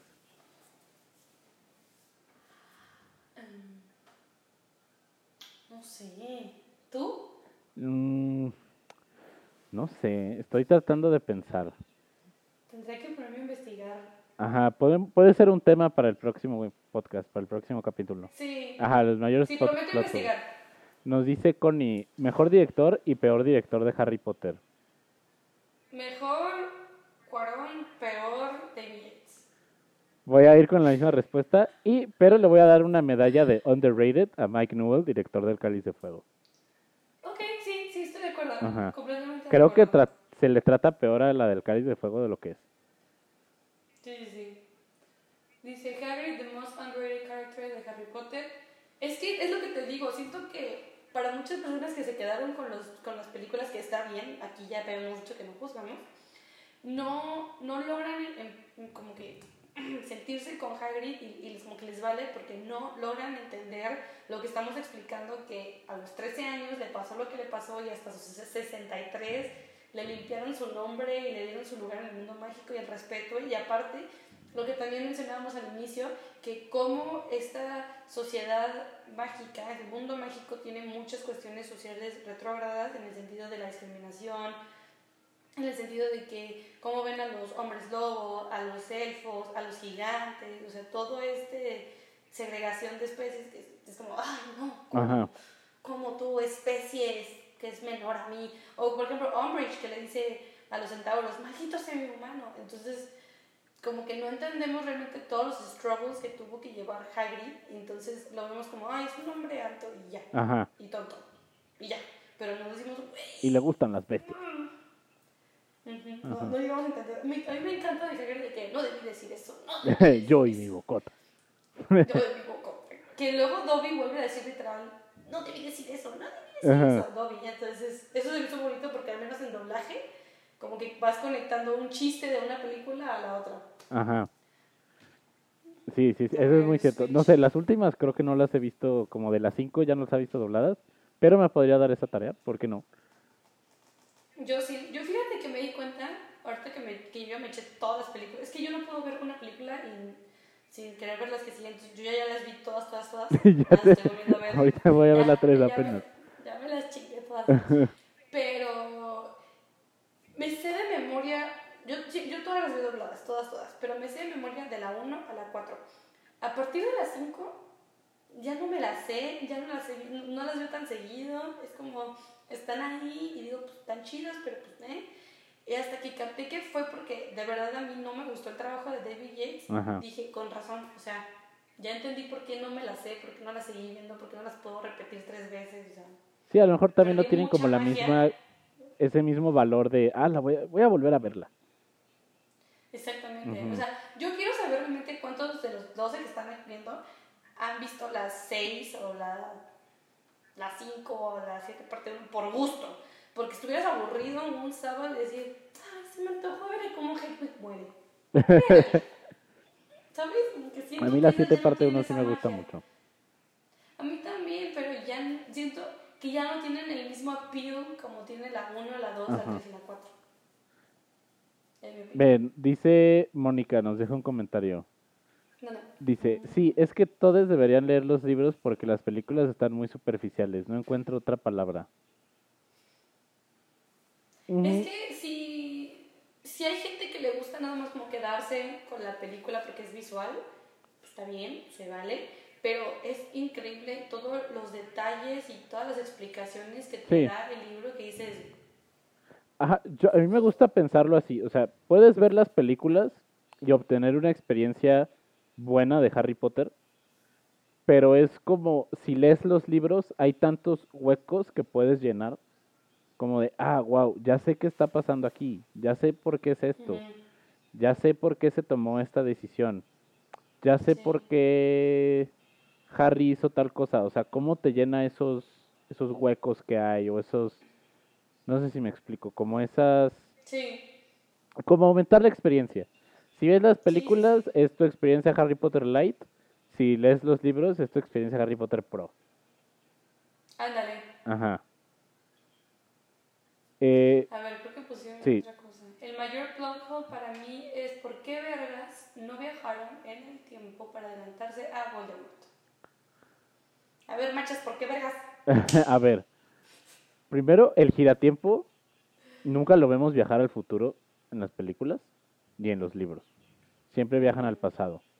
No conocemos las repercusiones que podría tener algo tan complicado como el viaje en el tiempo en Harry Potter. Y eso ya sabemos que es todo un tema. Ajá. Tanto en- lo, lo hemos visto en cómics, lo hemos visto en... en- El viaje en el tiempo de Avengers Endgame lo seguimos debatiendo casi un, Sí. más de un año después de que salió la película. Creo que que fue J.K. Rowling para no meterse en problemas y que fue una decisión muy inteligente borrar los giratiempos en las 5.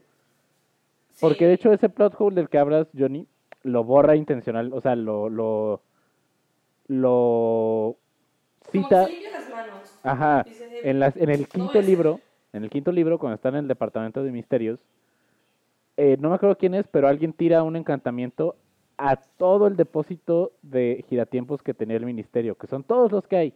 Hermione ya no tenía el suyo. Y los destruyen, e inclusive hay un mortífago que cae en ellos y se empieza a hacer bebé y luego empieza a crecer, se empieza a hacer bebé. ¿Te acuerdas de eso? Sí. Como Eso yo cuando lo leí dije... yo también. Y me imaginaba de que una persona y su cabeza se iba haciendo se iba haciendo- Espérate, creo que. Ay, me. Creo que las mejores son la 3 y la 4, completamente de acuerdo. No las mejores, pero sí sé que son. O sea, yo siento que la primera mitad de Harry Potter es mil veces mejor que la última.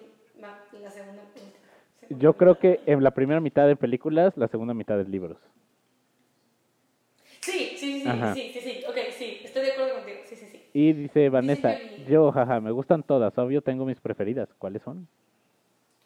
Dice Yuri, la verdad, la, la que menos me gusta es la 2, salvo por el monstruo, se me hace que es como la primera otra vez.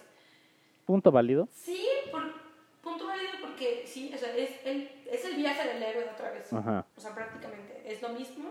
Harry se enfrenta a algo, duda, pero luego lo logra con sus amiguitos y, o sea, sí es lo mismo, pero creo que lo valioso de las dos es lo que hemos estado diciendo, es todo este vistazo nuevo a aspectos más, que, que entendemos que hay algo más grande que solo Hogwarts, que solo Harry Potter, que solo los problemas de un, de un niño, digamos, como que entendemos que hay problemas en gobiernos, en familias, en clases, en cultura, en educación, o sea, todo eso es como que... oh. Sí. Entonces creo que eso hace la 2 valiosa y tan diferente a la 1. Que en la 1 no lo tuvimos, nos centramos en el, en el núcleo que es Hogwarts y ya. En mi opinión. Vaya. Ajá. Luego, sí, y sí me gusta la 5. Yo ni te voy a sacar de esto. No, no, no. Ah, Connie, yo solo había visto las películas y ahora que estoy leyendo los libros siento que la historia se me hace mucho real. Mucho, mucho real. Mucho real. Mucho más real. Mucho más real. Ajá, mucho vamos a dejarlo real, así. Mucho más real. Sí, estoy completamente de acuerdo. Es Ajá. que eh, es como, como tú bien dijiste, es ver, es ver Harry Potter como que pro. Ajá. Como la de versión 30 días. definitiva. Eh, Ándale. ¿Qué más pusieron? The Cursed Child. Yo ni te voy a sacar. ¿Por qué vienen a recordarnos Síguele. esas cosas? Sí- Síguele, te voy a sacar. Ajá. Luego Fark, luego, uy, sí, los últimos Sí. libros. Luego, aunque este libro 5 por tanta discusión, yo por eso amo el 5, por tanta A mí también me gusta mucho. cinco. De hecho, amo, amo el 5. ese combo de 5, 6 y 7 se me hace como, ah, como muy chido de poder leer, porque ya es, es como, siento que es, una cosa es el 1 y el 2, 3 y 4, 5, 6 y 7. Ajá, son como tres, los tres arcos, wow, son los tres arcos narrativos de toda la historia.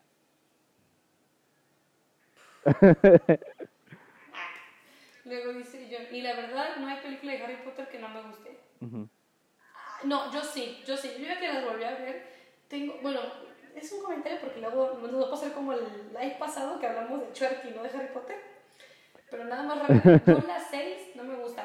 Ya me di cuenta que la 6 no me gusta por los colores. De verdad siento que estoy viendo una película en blanco y negro y como que me estresa porque estoy acostumbrada a lo colorido de la 1, la 2, la 3, la 4, inclusive la 5 y la 6 al ser tan le pusieron, parece que le pusieron un filtro de Instagram y me desespera a mí visualmente verla porque yo soy mucho de colores y no me gusta y también Chris Columbus platica de esto para la 2, cómo baja la saturación de la película.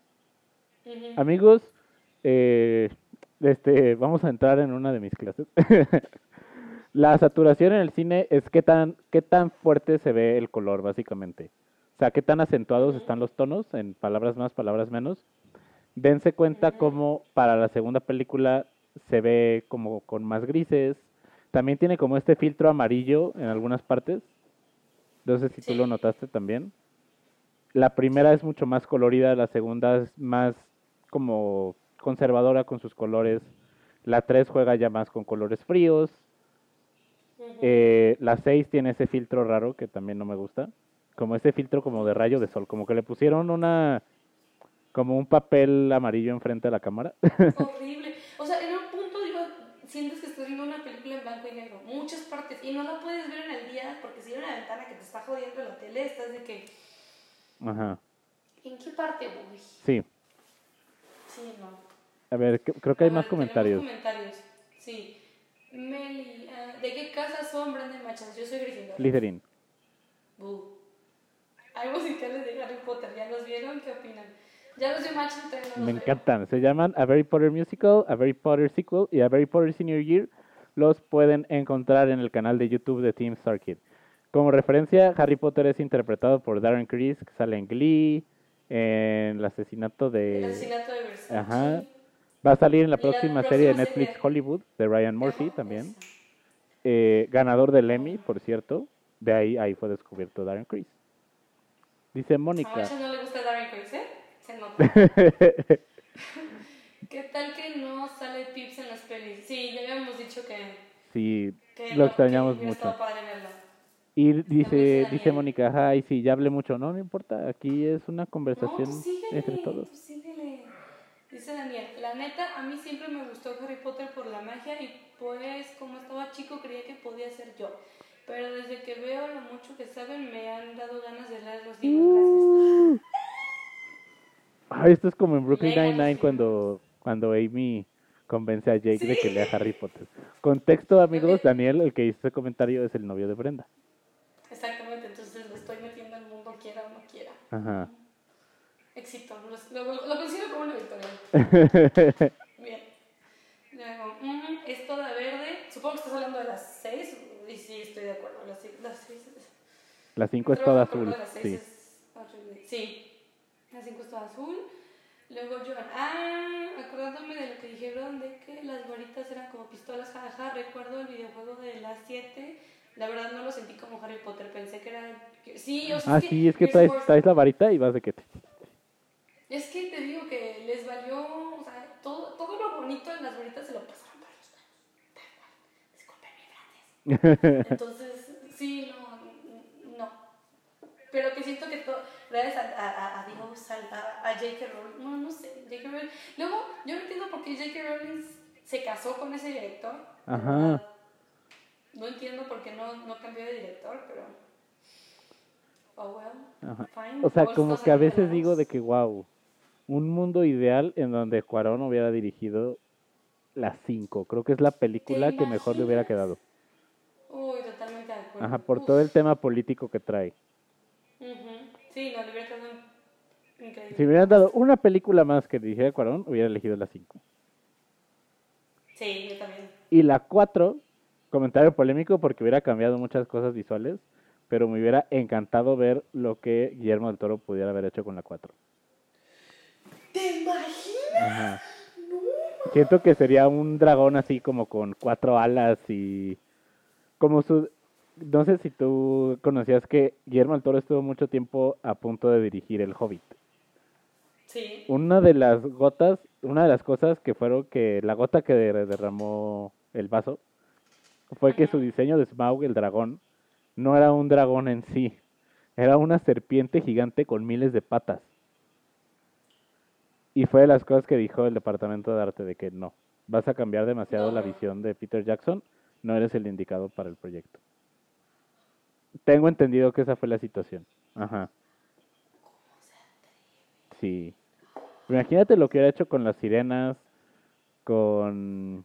Él sí hubiera puesto el Kraken. Si él hubiera puesto el Kraken, saying. Ajá, hubiera, el, el, no, no hubiera desaprovechado, porque ya estamos hablando del cáliz de fuego, siempre nos pasa esto.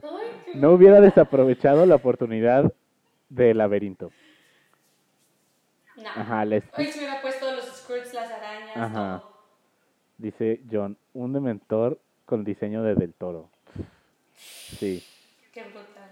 Dice Mónica, ya me van a hacer llorar. Bienvenida a cuarentena 9 y 3 cuartos. Pásale, hija, pásale. Bienvenida, esta es tu casa. ¿Qué Desde, más? A ver. creo- ¿Qué otra cosa tenemos en nuestras notas de...?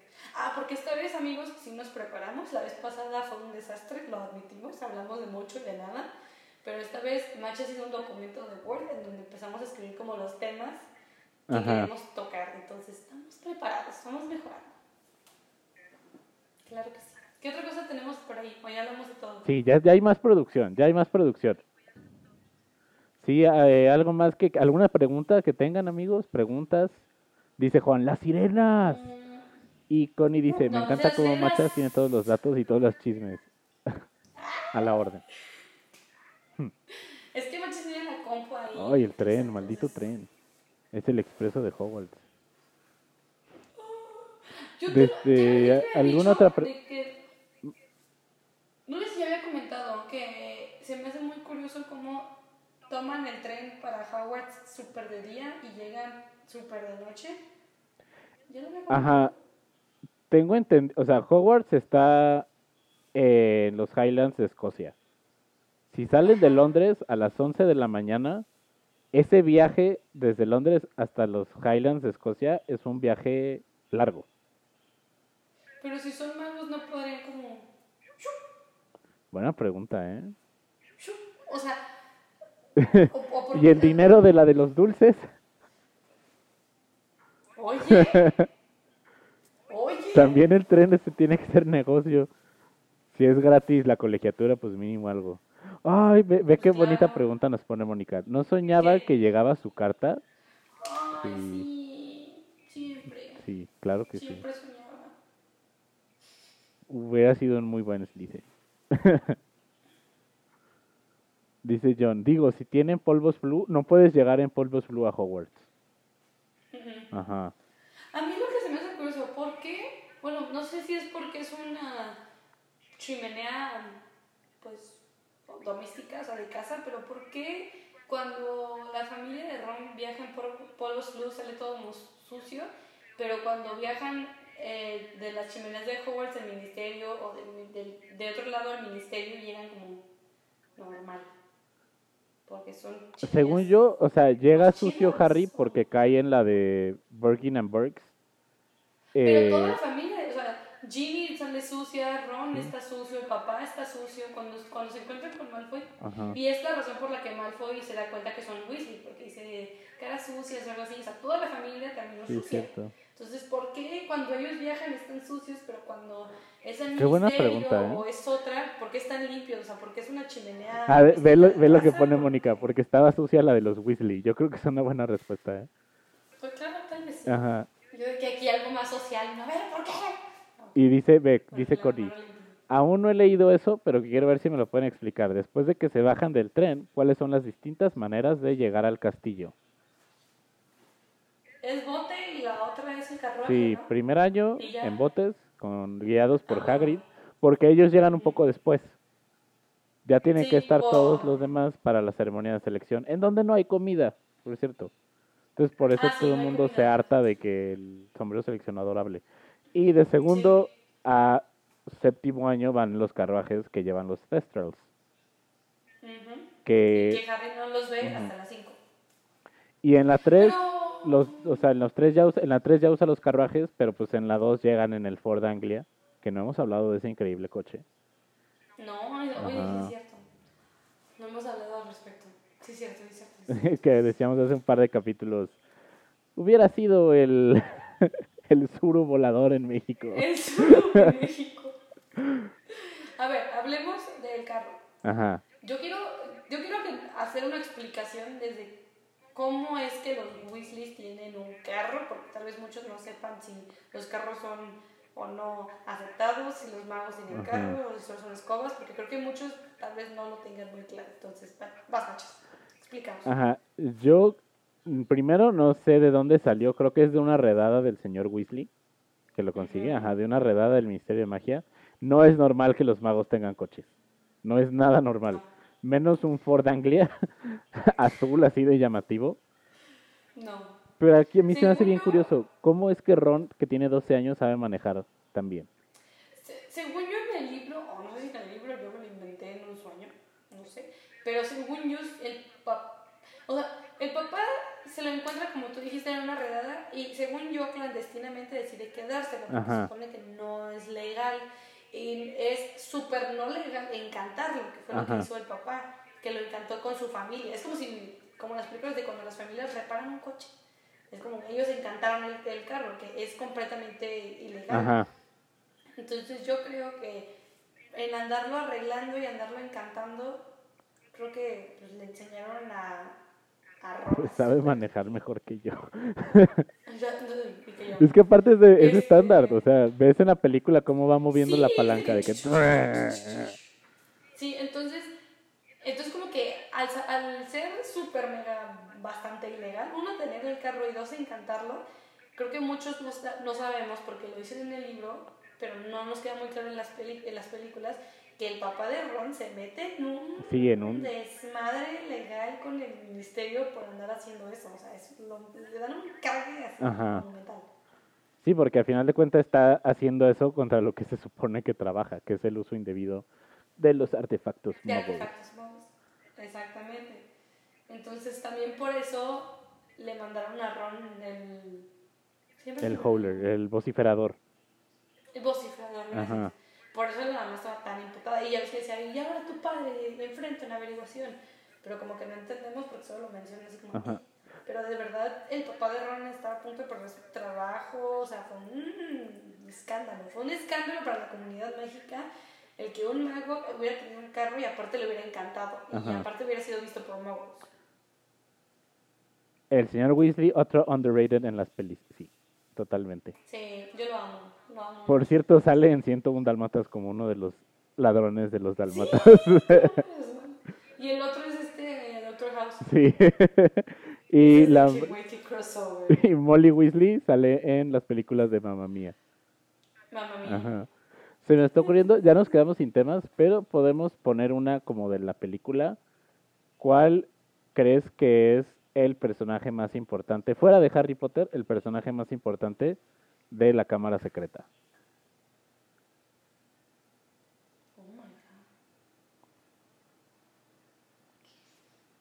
¿Quieres que empiece? Ok, Ginny. Creo. ¿Tú? Yo creo que es Tom Riddle. Ah, pues claro, ¿qué son? No, no, pero, pero puedes también decir que es Ginny como es como... Eh, ¿Cómo es la primera vez que la ve? Bueno, la primera vez que... También John está de acuerdo contigo, dice que Ginny. Ah, sí. Ajá. ¿Por te quieres un poco expandir de, de Ginny? ¿De por qué? Ajá. Es que yo creo que Ginny es súper ultra importante porque uno, pues ella es la que tiene el primer contacto con el diario y hasta donde tenemos conocimiento es la primera persona que no sea un mortífago que tiene contacto con un Horcrux y quien es víctima de los de, de los efectos que tiene un Horcrux. Entonces, creo que muchos no llegamos a entender por qué a Ginny le afectó tanto el, el, libro, pero es como en la 7 parte 1 creo que tienen el, el collar, que como a cada uno le afecta y lo hace sentir odio y todo eso y mucho mal.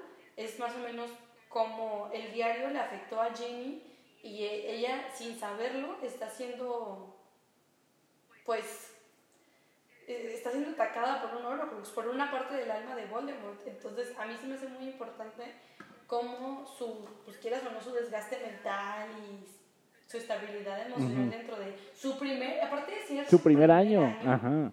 Su primer año y aparte que no se sentía cómoda en los libros y dicen como que ya se estaba, se le estaba costando adaptarse a Hogwarts y como tiene libro y al libro le descarga como que toda su vibra de Voldemort Ajá. y todos los efectos de ser un Horcrux y todo eso, entonces es como que para los 11 años que una niña sufra todo eso y la manipulación y luego la, la, la carga mental de que, oye, yo man- le mandé el basilisco a los niños. Sí, o sea, y de compañeros, 11 años, o sea, yo los maté, o sea, bueno, yo los petrifiqué. Ajá. Exactamente, y de 11 años, entonces por eso yo creo que es mu- para la película 2 muy importante Ginny. O sea, Ajá. ¿Tú por qué dices que está un rey? Ve, yo creo que es Tom Riddle porque es la primera vez que conocemos esa backstory de Voldemort, que a mí se me hace súper interesante. Eh, Tom Marvolo Riddle, o en español Tom Sorbolo Riddle, para que se pueda hacer el yo soy Lord Voldemort. Eh, y a mí siempre la historia de Voldemort se me ha hecho muy interesante de cómo él aboga tanto por la sangre limpia cuando él es hijo de un mogo. Y cómo es este, vemos, y me hubiera gustado muchísimo más verlo en la 6, ese Tom Riddle joven que es como, que por cierto, el Tom Riddle de la 2 se me hace mucho mejor que el Tom Riddle que usan en la 6.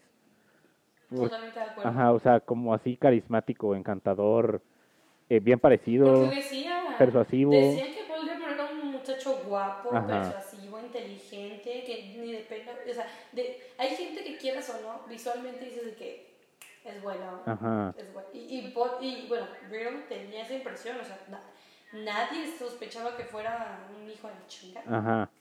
Y que inclusive decían, él va para cosas grandes y, e inmediatamente cuando se gradúa intenta dar clases eh, de defensa contra las artes oscuras, no le dan el puesto y se va a Borgin and Burkes, que es esta tienda de artes oscuras. Eh, Que yo no sabía que era la que llega a Harry. sí, es ¿no? esa, es Borgin and Burkes. Ajá. En la 2. En la o sea, dos. desde la 2 vemos la tienda. Y Pero también nos dice, nos dice Connie, yo no entiendo por qué si Dumbledore sabía que Tom era Voldemort, los Weasley no sabían, o al menos no se lo dijeron a Ginny. Eh, yo creo que no sale eso de Voldemort, Harry, Ron y Hermione. Esa información. No sé, si, no, Ginny sí sabía que era Voldemort, ¿no? No, según No. yo no. Ajá. Porque según yo, Ginny confía en él. Ah, sí. Porque, No, pero después- Tom... Ah, después de la... Pues sí, yo creo Ajá. que pues captó. Pero yo, yo creo que, como tú bien dices, esa información no la... O sea, digamos que Dumbledore no tenía ni idea de que el diario estaba en Hogwarts. Ajá.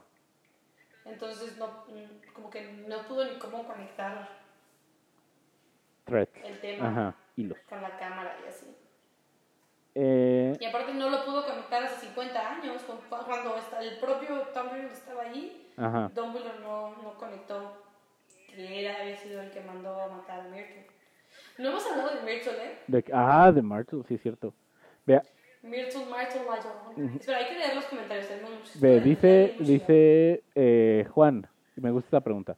¿Creen que cuando JK escribe del diario ya sabía que iban a inventar los Horcruxes o eso fue después? Yo tengo entendido que ya sabía. Yo creo que ya tiene Ajá, que haberse. porque de hecho el plot de la 6 iba a ser el plot de la 2. Muchos elementos de la 6 del sexto libro iban a estar en el segundo libro, incluidos los Horcruxes. Pero creo que decidió J.K. Rowling que era muy pronto para introducirlos.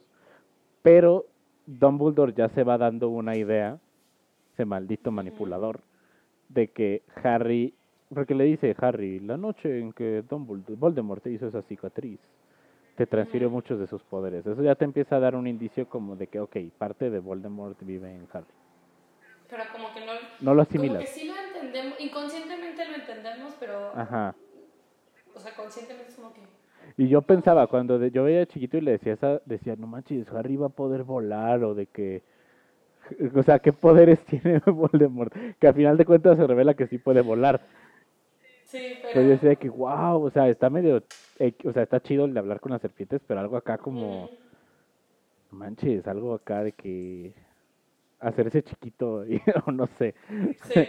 Dice Johnny, Lucius también es importantísimo. Sí, Pues sí, él es el que. O sea, sin él no hay. diario en el caldero de Ginny. Ujú. Sí, o sea, y te está tratando de deshacer de algo y Voldemort se enoja muchísimo cuando se entera. Ujú, ujú, sí, sí, cierto. Pero ahí, este, cuando les da el diario a Ginny, Lucius lo, se quería deshacer de él porque le estaba afectando o, se, o, o había un plan de... Según yo, se quiere deshacer de él por las redadas que hay de búsqueda de cosas escabrosas. Ajá. Pero yo Ajá. no, o sea, según yo, y lo dicen, Lucius no sabía que era un Horcrux. Él no sabía, o sea, Ajá. nada más... No, ay, Ron, Dios mío. Voldemort nada más le dice que... ay, Ron. Ajá, de que esto es importante. Voldemort le dice, me lo cuidas, Ajá. sobres. Y ya. Ah, ya. Mm, A ver, Este, luego más comentarios. La posición económica de los Weasley que lleva a Ginny a no cuestionar el tener el diario. ay, que esto es gratis, debe ser bueno. Ajá, de que, ok, thanks. Luego, sí, Tom Riddle de la 2 es el mejor, de acuerdo. La llorona de Harry Popotes. sí, que es que no, no hemos hablado de. De Martel, ajá.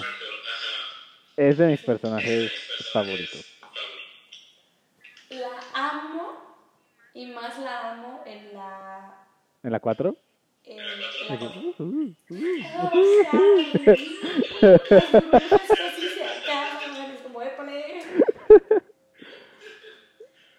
Este, que de hecho, Martel era, era Ravenclaw, me acuerdo, se puede ver el uniforme. Eh, y platicaba en el audio comentario Chris Columbus de cómo les costó muchísimo encontrar a la actriz indicada para Martel. Que de hecho tiene. ay, déjame buscar a la actriz. Se llama. Eh, Estaba grande. Sí, ¿no? Shirley Henderson. Señora. Tenía 37 años cuando se grabó la segunda película. Ah, Ve, dice Mónica, esa actriz de Myrtle sale en Bridget Jones y es una señora. Wow, eso no sabía. ¿Sabes en dónde sale? En Doctor Who. En uno de los capítulos más extraños de Doctor Who, no sé si hay alguien que lo vea en este en este chat o en esta transición, pero es un capítulo en donde es una chica que está con su novio y ella por error se queda atrapada como en un cuadro del, de- o sea, como en el piso. Ve, te voy a enseñar. Ve. Está muy bizarro, está muy muy bizarro.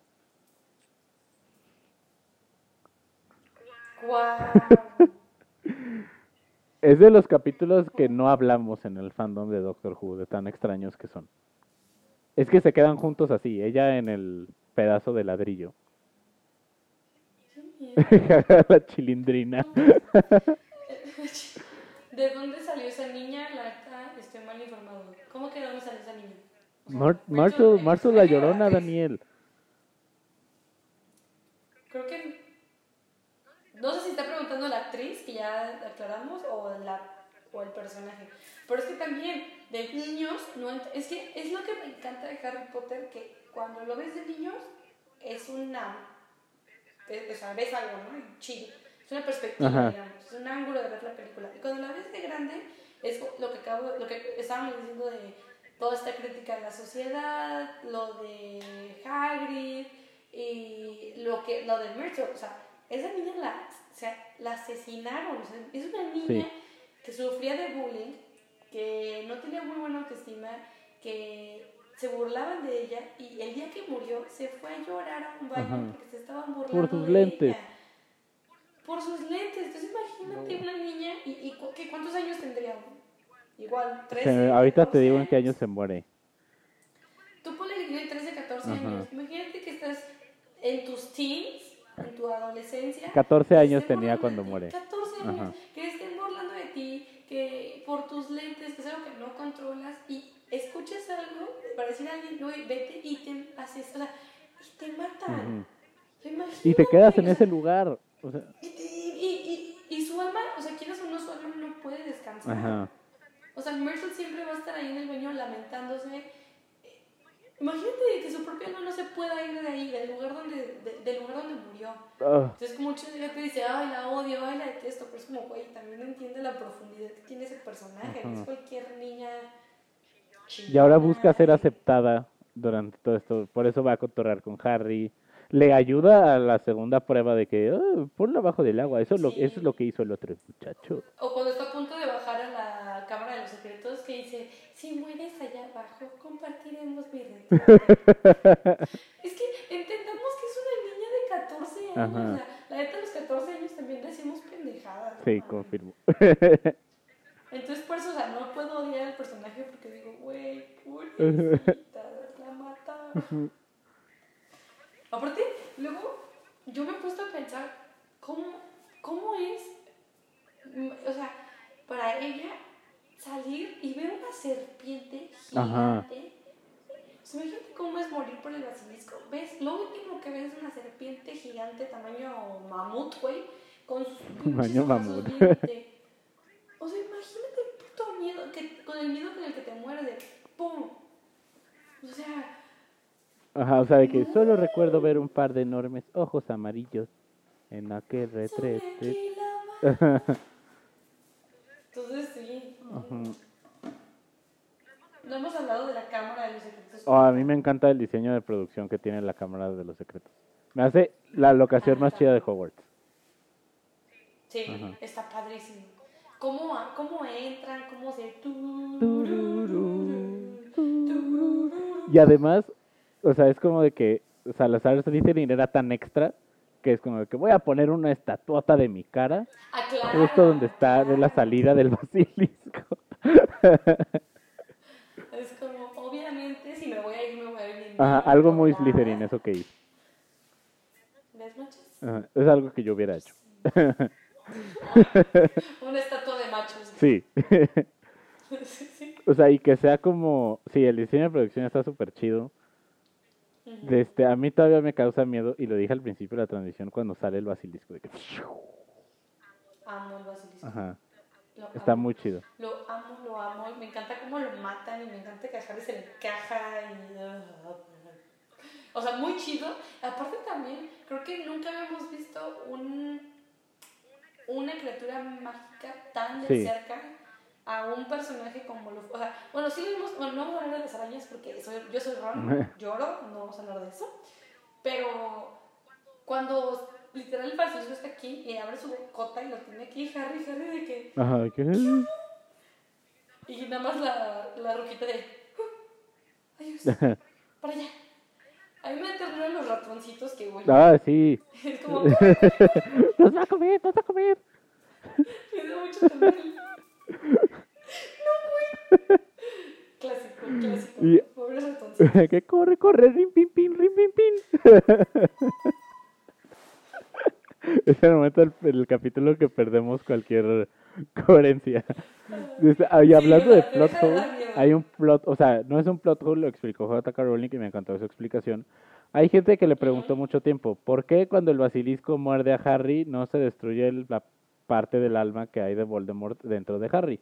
Si el veneno de basilisco es uno de los elementos que puede destruir un Horrocrux. Va la respuesta.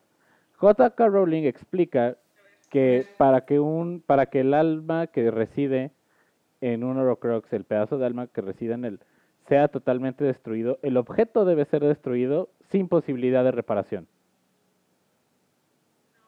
No, o sea, Harry se podía curar. Harry, si hubiera muerto Harry, esa Sí. parte del alma de Voldemort hubiera muerto. Pero Harry es Pero curado con las almas Fox. de Fox. Entonces la, la parte de Voldemort que está en él sigue. Ya. Oh. Y también en la película 2 conocemos. Sí, ¿no? A Fox. Sí, a Fox. que después toma un, un papel importante y no solo en Harry Potter, también No sabemos si es el mismo Fénix, ¿eh? No, Ajá. pues si mueren viven, mueren viven, mueren viven. Pero el punto es que Fox es importante. Sí. Y aparte, lo que me gusta mucho de la película es que al inicio, cuando Harry conoce a Fox, que, que le dice Dumbledore, ah, sí", y nos da la información que nosotros Sí, necesitamos. esa que es de, exposición. ah, sí, sus lágrimas curativas y puede cargar cosas Muy pesada. fuertes. Y ya después, cuando regresa Fox, dices, Ajá. Y me- me encanta que Harry entra y de que el Fénix eh, Fox se quema y Harry de que... Sola por un demonio, lo que faltaba. El profesor, yo no fui, Sí, suave. de que el, el, el meme de Josh. Ah, Dice Cintia, de Fox es donde se toma la pluma para la varita de Harry Voldemort. Sí, información que Sí. no dicen en, los, en las películas. Pero sí es cierto. A ver, perdimos algunos comentarios. Ay, caray. Ay, perdón, no sé escribir. El pedo de los fantasmas está bien chido. Sí. Sí. Y luego Pips le hace bullying cuando ya es fantasma. Sí. La Merson.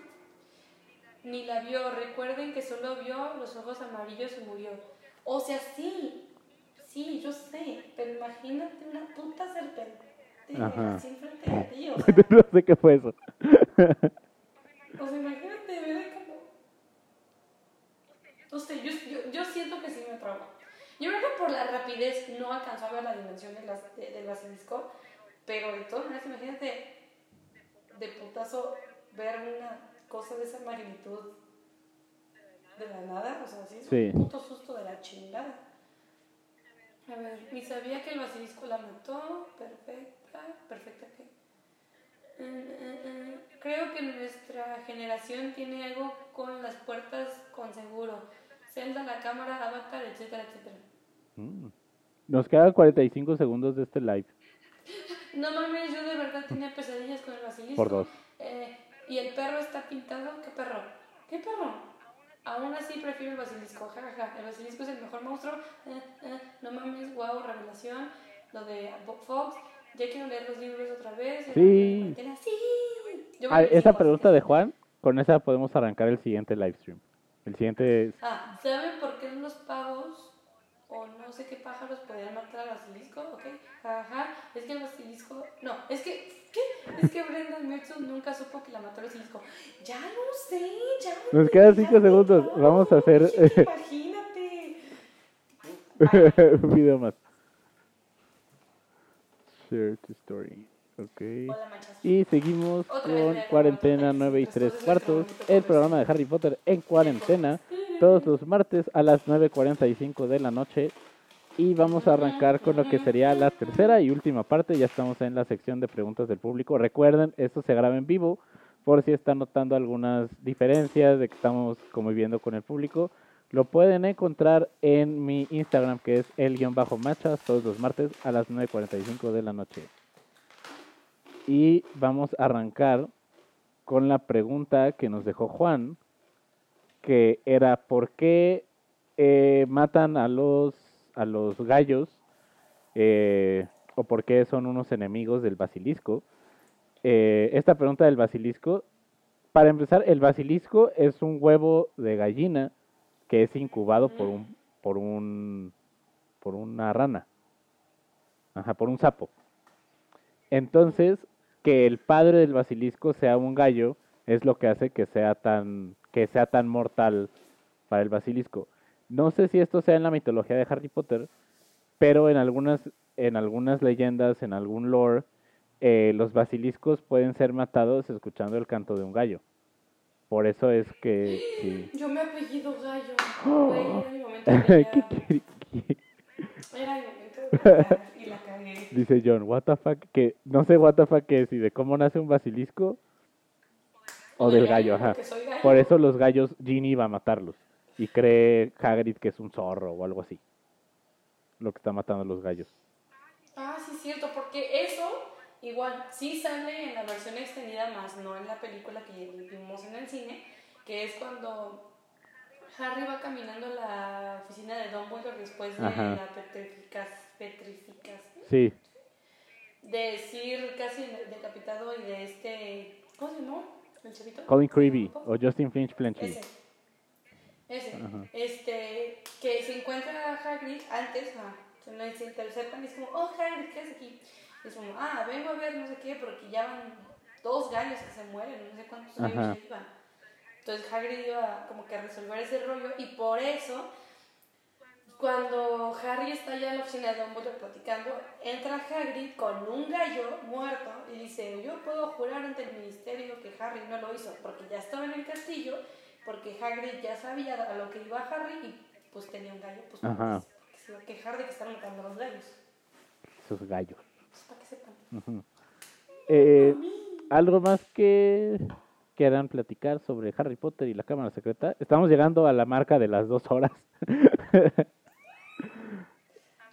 Con- Connie, me encanta cómo Hagrid se aparece en la oficina de Dumbledore a abogar por Ha- creo que por Harry, para que no lo incriminen como al ya sí. Sí. O sea, él dijo, no le van a hacer la injusticia que me hicieron. La injusticiación. A los tres. A ver, ¿qué otra cosa no hemos hablado? Yo quiero saber realmente a cuántos niños, le, o sea, cuántos fobias, no miedos, no traumas, fobias, que las fobias, para quien no sepa, es el miedo irracional a algo irracional. ¿Cuántos niños de nuestra generación que fuimos a ver esa película a los 5 o 6 años les nació una fobia a las serpientes y a las arañas? O sea, yo creo que yo, o sea, imagínate, no sé, me imagino que se debe ver algún estudio de psicólogos, de psiquiatras, de cuántos niños a partir de ahí, al ver estos animales que si, si de por sí normalmente ya generan un... Al verlos en un tamaño más grande y al verlos en una actitud de ataque y agresiva, Ajá. ¿cuántos niños de ahí, yo, yo, yo me incluyo, yo desde ahí saqué mi fobia, o sea, se magnificó ese miedo para, la, para nuestra generación. O sea, a mí se me hace muy interesante. Si de por sí esos animales eran como que, "Ugh", ahora imagínate verlos así, es como... No se me había ocurrido, O sea, ¿eh? a mí, a mí sí de esa película me salió el miedo. A mí sí de la, de las dos me salió mi fobia y no las aguanto y, y no puedo ver la, esa parte estoy de que así, sufriendo de que... No sé, es que yo solamente las ratas y las cucarachas, pero las serpientes... Porque imagínate de chiquitos, o sea, desde chiquitos tenemos interacción con arañas Ajá. y hemos visto serpientes y todo eso. Pero imagínate ir al cine, pantalla grande, y ver a esos animales en esas actitudes y en esos tamaños. Sí, así Entonces, quieras o no, hay, hay, hay niños que obviamente, pues me imagino que a varios fue como que, ah, chido, cosas gigantes, vale. Pero a cuántos desde ahí y hasta la fecha les ha de haber afectado esas, esas escenas de ataque y de agresividad y de todo eso. Muy buen punto, ¿eh? A mí eso se me hace muy interesante. Ajá. No lo había pensado, pero creo que sí puede haber una parte importante más porque es en un entorno tan cerrado, oscuro, tan chicos, tan chicos muchas personas. Ahora sí que compártanos si a alguno de ustedes le creció alguna fobia por Harry Potter y la Cámara sí, no Secreta. puedo, no puedo ser la única, no puedo ser la única. No me hagan sentir que soy la única. A ver, ¿qué otro tema no hemos hablado? Ya hablamos de Hagrid, hablamos de la cámara, hablamos... ¿Sabes qué comentario me encantó? Cuando Lockhart pierde la memoria. Bueno, no pierde, él se la. Ajá. Que dice que se despierta y... ¿Dónde? Bonita, bonita caverna, no sé qué dice. ¿Viven aquí? No. Sí, sí. Y ahí es parte de la actuación de Kenneth. Branagh, que es de que Me encantó, me encantó, me encantó. De que, oh, viven aquí. O sea, güey. y es súper triste que es la última vez que lo vemos en las películas. loco. Sí. Hubiera sido una joya volverlo a ver. de este, tenemos que pensar, y aquí es brainstorming del programa en vivo, como alguna sección de como de cierre, para no cerrarlo tan... Bruscamente. Ajá, ya sé, ya sé. La próxima semana vamos a platicar sobre Harry Potter y el prisionero de Azkaban. ¿Cuál es el momento? Creo que ya la viste, te adelantaste, pero suponiendo que Ya la que aún no lo hubieras visto, igual la hemos visto miles de veces. Sí. ¿Cuál es el momento que más esperas ver de la película y poder platicar? Mm, yo creo que es el, el autobús nocturno. El autobús nocturno. Ajá. ¿Por qué, es lo que más tengo ganas ¿por qué te emociona tanto? Porque creo que es eh, otro, mm, digamos, medio de transporte Ajá. Del mundo mágico y creo que se roba muchísimo, o sea, mucha comedia de la película se la roba la cabecita y siento que solo se logra con el doblaje. Ajá. Porque vi esa parte en inglés de la cabecita y luego la vi en español y ese land de la viejita y de que cada vez más adentro. Cada vez más Siento que cada vez más adentro. Siento que eso nada más se logra en, en, el, en el doblaje latino y en el... Toda Ajá. esa magia. Uy, mosquito. Yo siento que es lo que más tengo ganas de, Debo- de ver y que platiquemos Ajá. a profundidad. Y obviamente el trabajo increíble de Alfonso Cuarón. Sí. O sea, Yo creo que lo que más espero es, ya sé, una de mis escenas favoritas de todo Harry Potter, que es el vuelo de Harry en Buckbeak encima de Hogwarts. uy, también. Ay, puto Malfoy. Pero Yo sí me estoy emotivo. adelantando, pero ay, Malfoy. Ajá, cuando le hace... Lo "Uh". odié tanto a Malfoy. Ajá. De, "Oh", y dice la señora Pomfrey que puede haber perdido el brazo. Tú y tu maldito pollo. Tú y tu maldito pollo, güey. Sí, Uy, el libro también. El libro es algo que también podemos hablar. sí. El clásico. A ver, hay que ver qué dicen y ya cerramos Ajá. con lo que nos dicen. Dice Connie, cuando Lupin se convierte en hombre lobo. Muy, Muy buen trabajo. tema para hablar. Ah, los túneles debajo del sauce. Súper buen tema y que siento que mucha gente no sabe. ¿Por qué está ahí? Ah, ah, creo- ¿Por qué está ahí? ¿Cuándo plantaron al sauce? Y realmente la verdadera historia de la Casa de los Gritos. Ajá. Creo que eso va a estar muy padre. Y todo lo de Coragusano, Cornamenta, Lunático y. Se me fue uno. Canuto. O sea, creo que vamos a. Creo que ahí vamos a poder meternos en cosas que definitivamente el libro no. El, el, el libro sí tiene, Ajá. y obviamente la película no. Pero cosas muy importantes que te ayudan como a tener una dimensión más clara de la. de todo, todo, todo Harry Potter, vaya. Ah, nuestro amado Sirius, claro. Acelere viernes. Sí, ve. Amo, amo. El hipogrifo, sí. Sí. Ya, pues toda la película, sí, ¿verdad? Ya hemos seguido de toda la puta película. y ya, creo que ya no. Ah, no, se me fue uno. Uh, la cabeza del camión, sí. Es que Es lo icónica, mejor. ajá. O cuando cuenta 10, 9, Ocho. 8, 7, Tres y medio. Uno, tengo Ok, ya. mm, Creo que ya nadie ha dicho nada nuevo. Ajá. Pues yo voy a ver la Sí. película creo que hoy. Voy a empezar a trabajar en el logo. Soy horrible para el diseño, pero... O, o puedes decirle a alguien. Amigos, si alguien se ofrece a hacernos un logo, se los agradeceríamos infinitamente. Obviamente los vamos a promocionar todos los episodios. Claro. Ajá. Así que si alguien ahorita me pueden decir, digan, tienen el día de mañana para ver si, amigos, un logo de lo que sea, Canva. Canva es nuestro mejor amigo. Sí. Y si alguien quiere ser la hechicera o el brujo de la semana, como lo Connie fue esta semana, también podría. Y nos etiqueta y nos avisa y nos dice, como Connie, que estuvo todo el tiempo de que estoy leyendo el libro, estoy viendo la película, estoy esto, estoy lo otro. Entonces, Connie nos mandaba notas de voz con sus dudas. Entonces, por si alguien quiere ser el brujo o la hechicera de la semana. Los mensajes. la iconic. ¿Estudiaste comunicación para esto? Oye, tengo Ah, claro que, que sí. tengo que hacer el, el feed RSS y tengo que editar el audio. Dice Connie, diseñador en acción, se ofrece y también. John dice que su hermana lo puede hacer. Desde, creo que lo puso primero Connie, entonces por lo pronto nos ponemos de acuerdo con ella. Sí sé hacer logos iconic. Eh, Connie, cállate que vas en qué? Primer semestre. Desde algo que quieras con promocionar antes de que terminemos, tus redes sociales, ¿dónde te puede seguir la gente? Aquí. pues en mi Instagram soy Brenda-LGA y en Twitter soy Brenda-Gallo A. Ok. Sí, ¿no? ¿Tú qué te sabes más? Este, deja buscar tu Twitter. A ver, es... Eh... Ah, ¿por qué no lo encuentro? Dios mío. Eh... Brenda-Gallo A. Sí, estoy bien. A mí me pueden ¿Y tú, encontrar en? Twitter como arroba el machas, en Instagram aquí como el guion bajo machas. Pueden leer mis reseñas de cine en elmachas.com. Escuchar al final se mueren todos. Ah, Hubo capítulo nuevo hoy, antes de esto estuve grabando. Platicamos sobre los cambios de fechas de los estrenos de Warner Brothers. Eh, platicamos sobre lo que viene de los rusos, de los hermanos rusos en el cine. También platicamos, aquí tengo la escaleta, platicamos sobre eh, que por primera vez en 50 años Comic Con se va a cancelar. No habrá Comic Con este año. Sí, sí. ¿Cómo te sientes? No, ya sabía, o sea, me da solía, pero sí, estuvo triste. Para los que no sepan, Machas va fervientemente Ajá. a eso. Entonces, Este año no habrá. lo lamento. Y también HBO Max pidió ya eh, órdenes de las primeras tres series de Bad Robot de J.J. Abrams.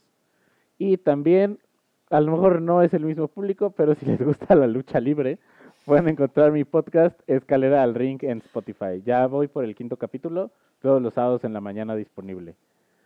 Daniel, ahí te hablan la lucha. Connie dice, Dice Connie. está al final se mueren todos en Spotify y pregunta Juan, ¿qué Sí. día sale al final se mueren todos? Sale casi siempre martes en la noche, el capítulo de esta semana ya está, lo, ahorita lo voy a poner en mi Twitter cuando terminemos esto. Eh, grabamos todos los martes, a veces está martes en la noche, a veces está miércoles en la mañana. Machado, háblame mañana para que te enseñe a hacer el Facebook Live. Va. sí, para que no. Bueno, Amigos, esto fue eh, Cuarentena 9 y 3 cuartos. Muchas gracias por escucharnos y nos vemos la próxima Sí. semana. Adiós, amiguitos. Se cuidan. Igual, bye. Ay, A ver, Machas, vamos a mandarte estas dos horas de audio. Es la primera vez que me grabo audio, entonces va a haber mucho ruido de por medio. Tal vez jugué con mis audífonos, tal vez jugué con otras cosas. Lo siento, voy a mejorar en estar más quieta y, este, y así. Entonces te voy a mandar este audio. ¿Cómo le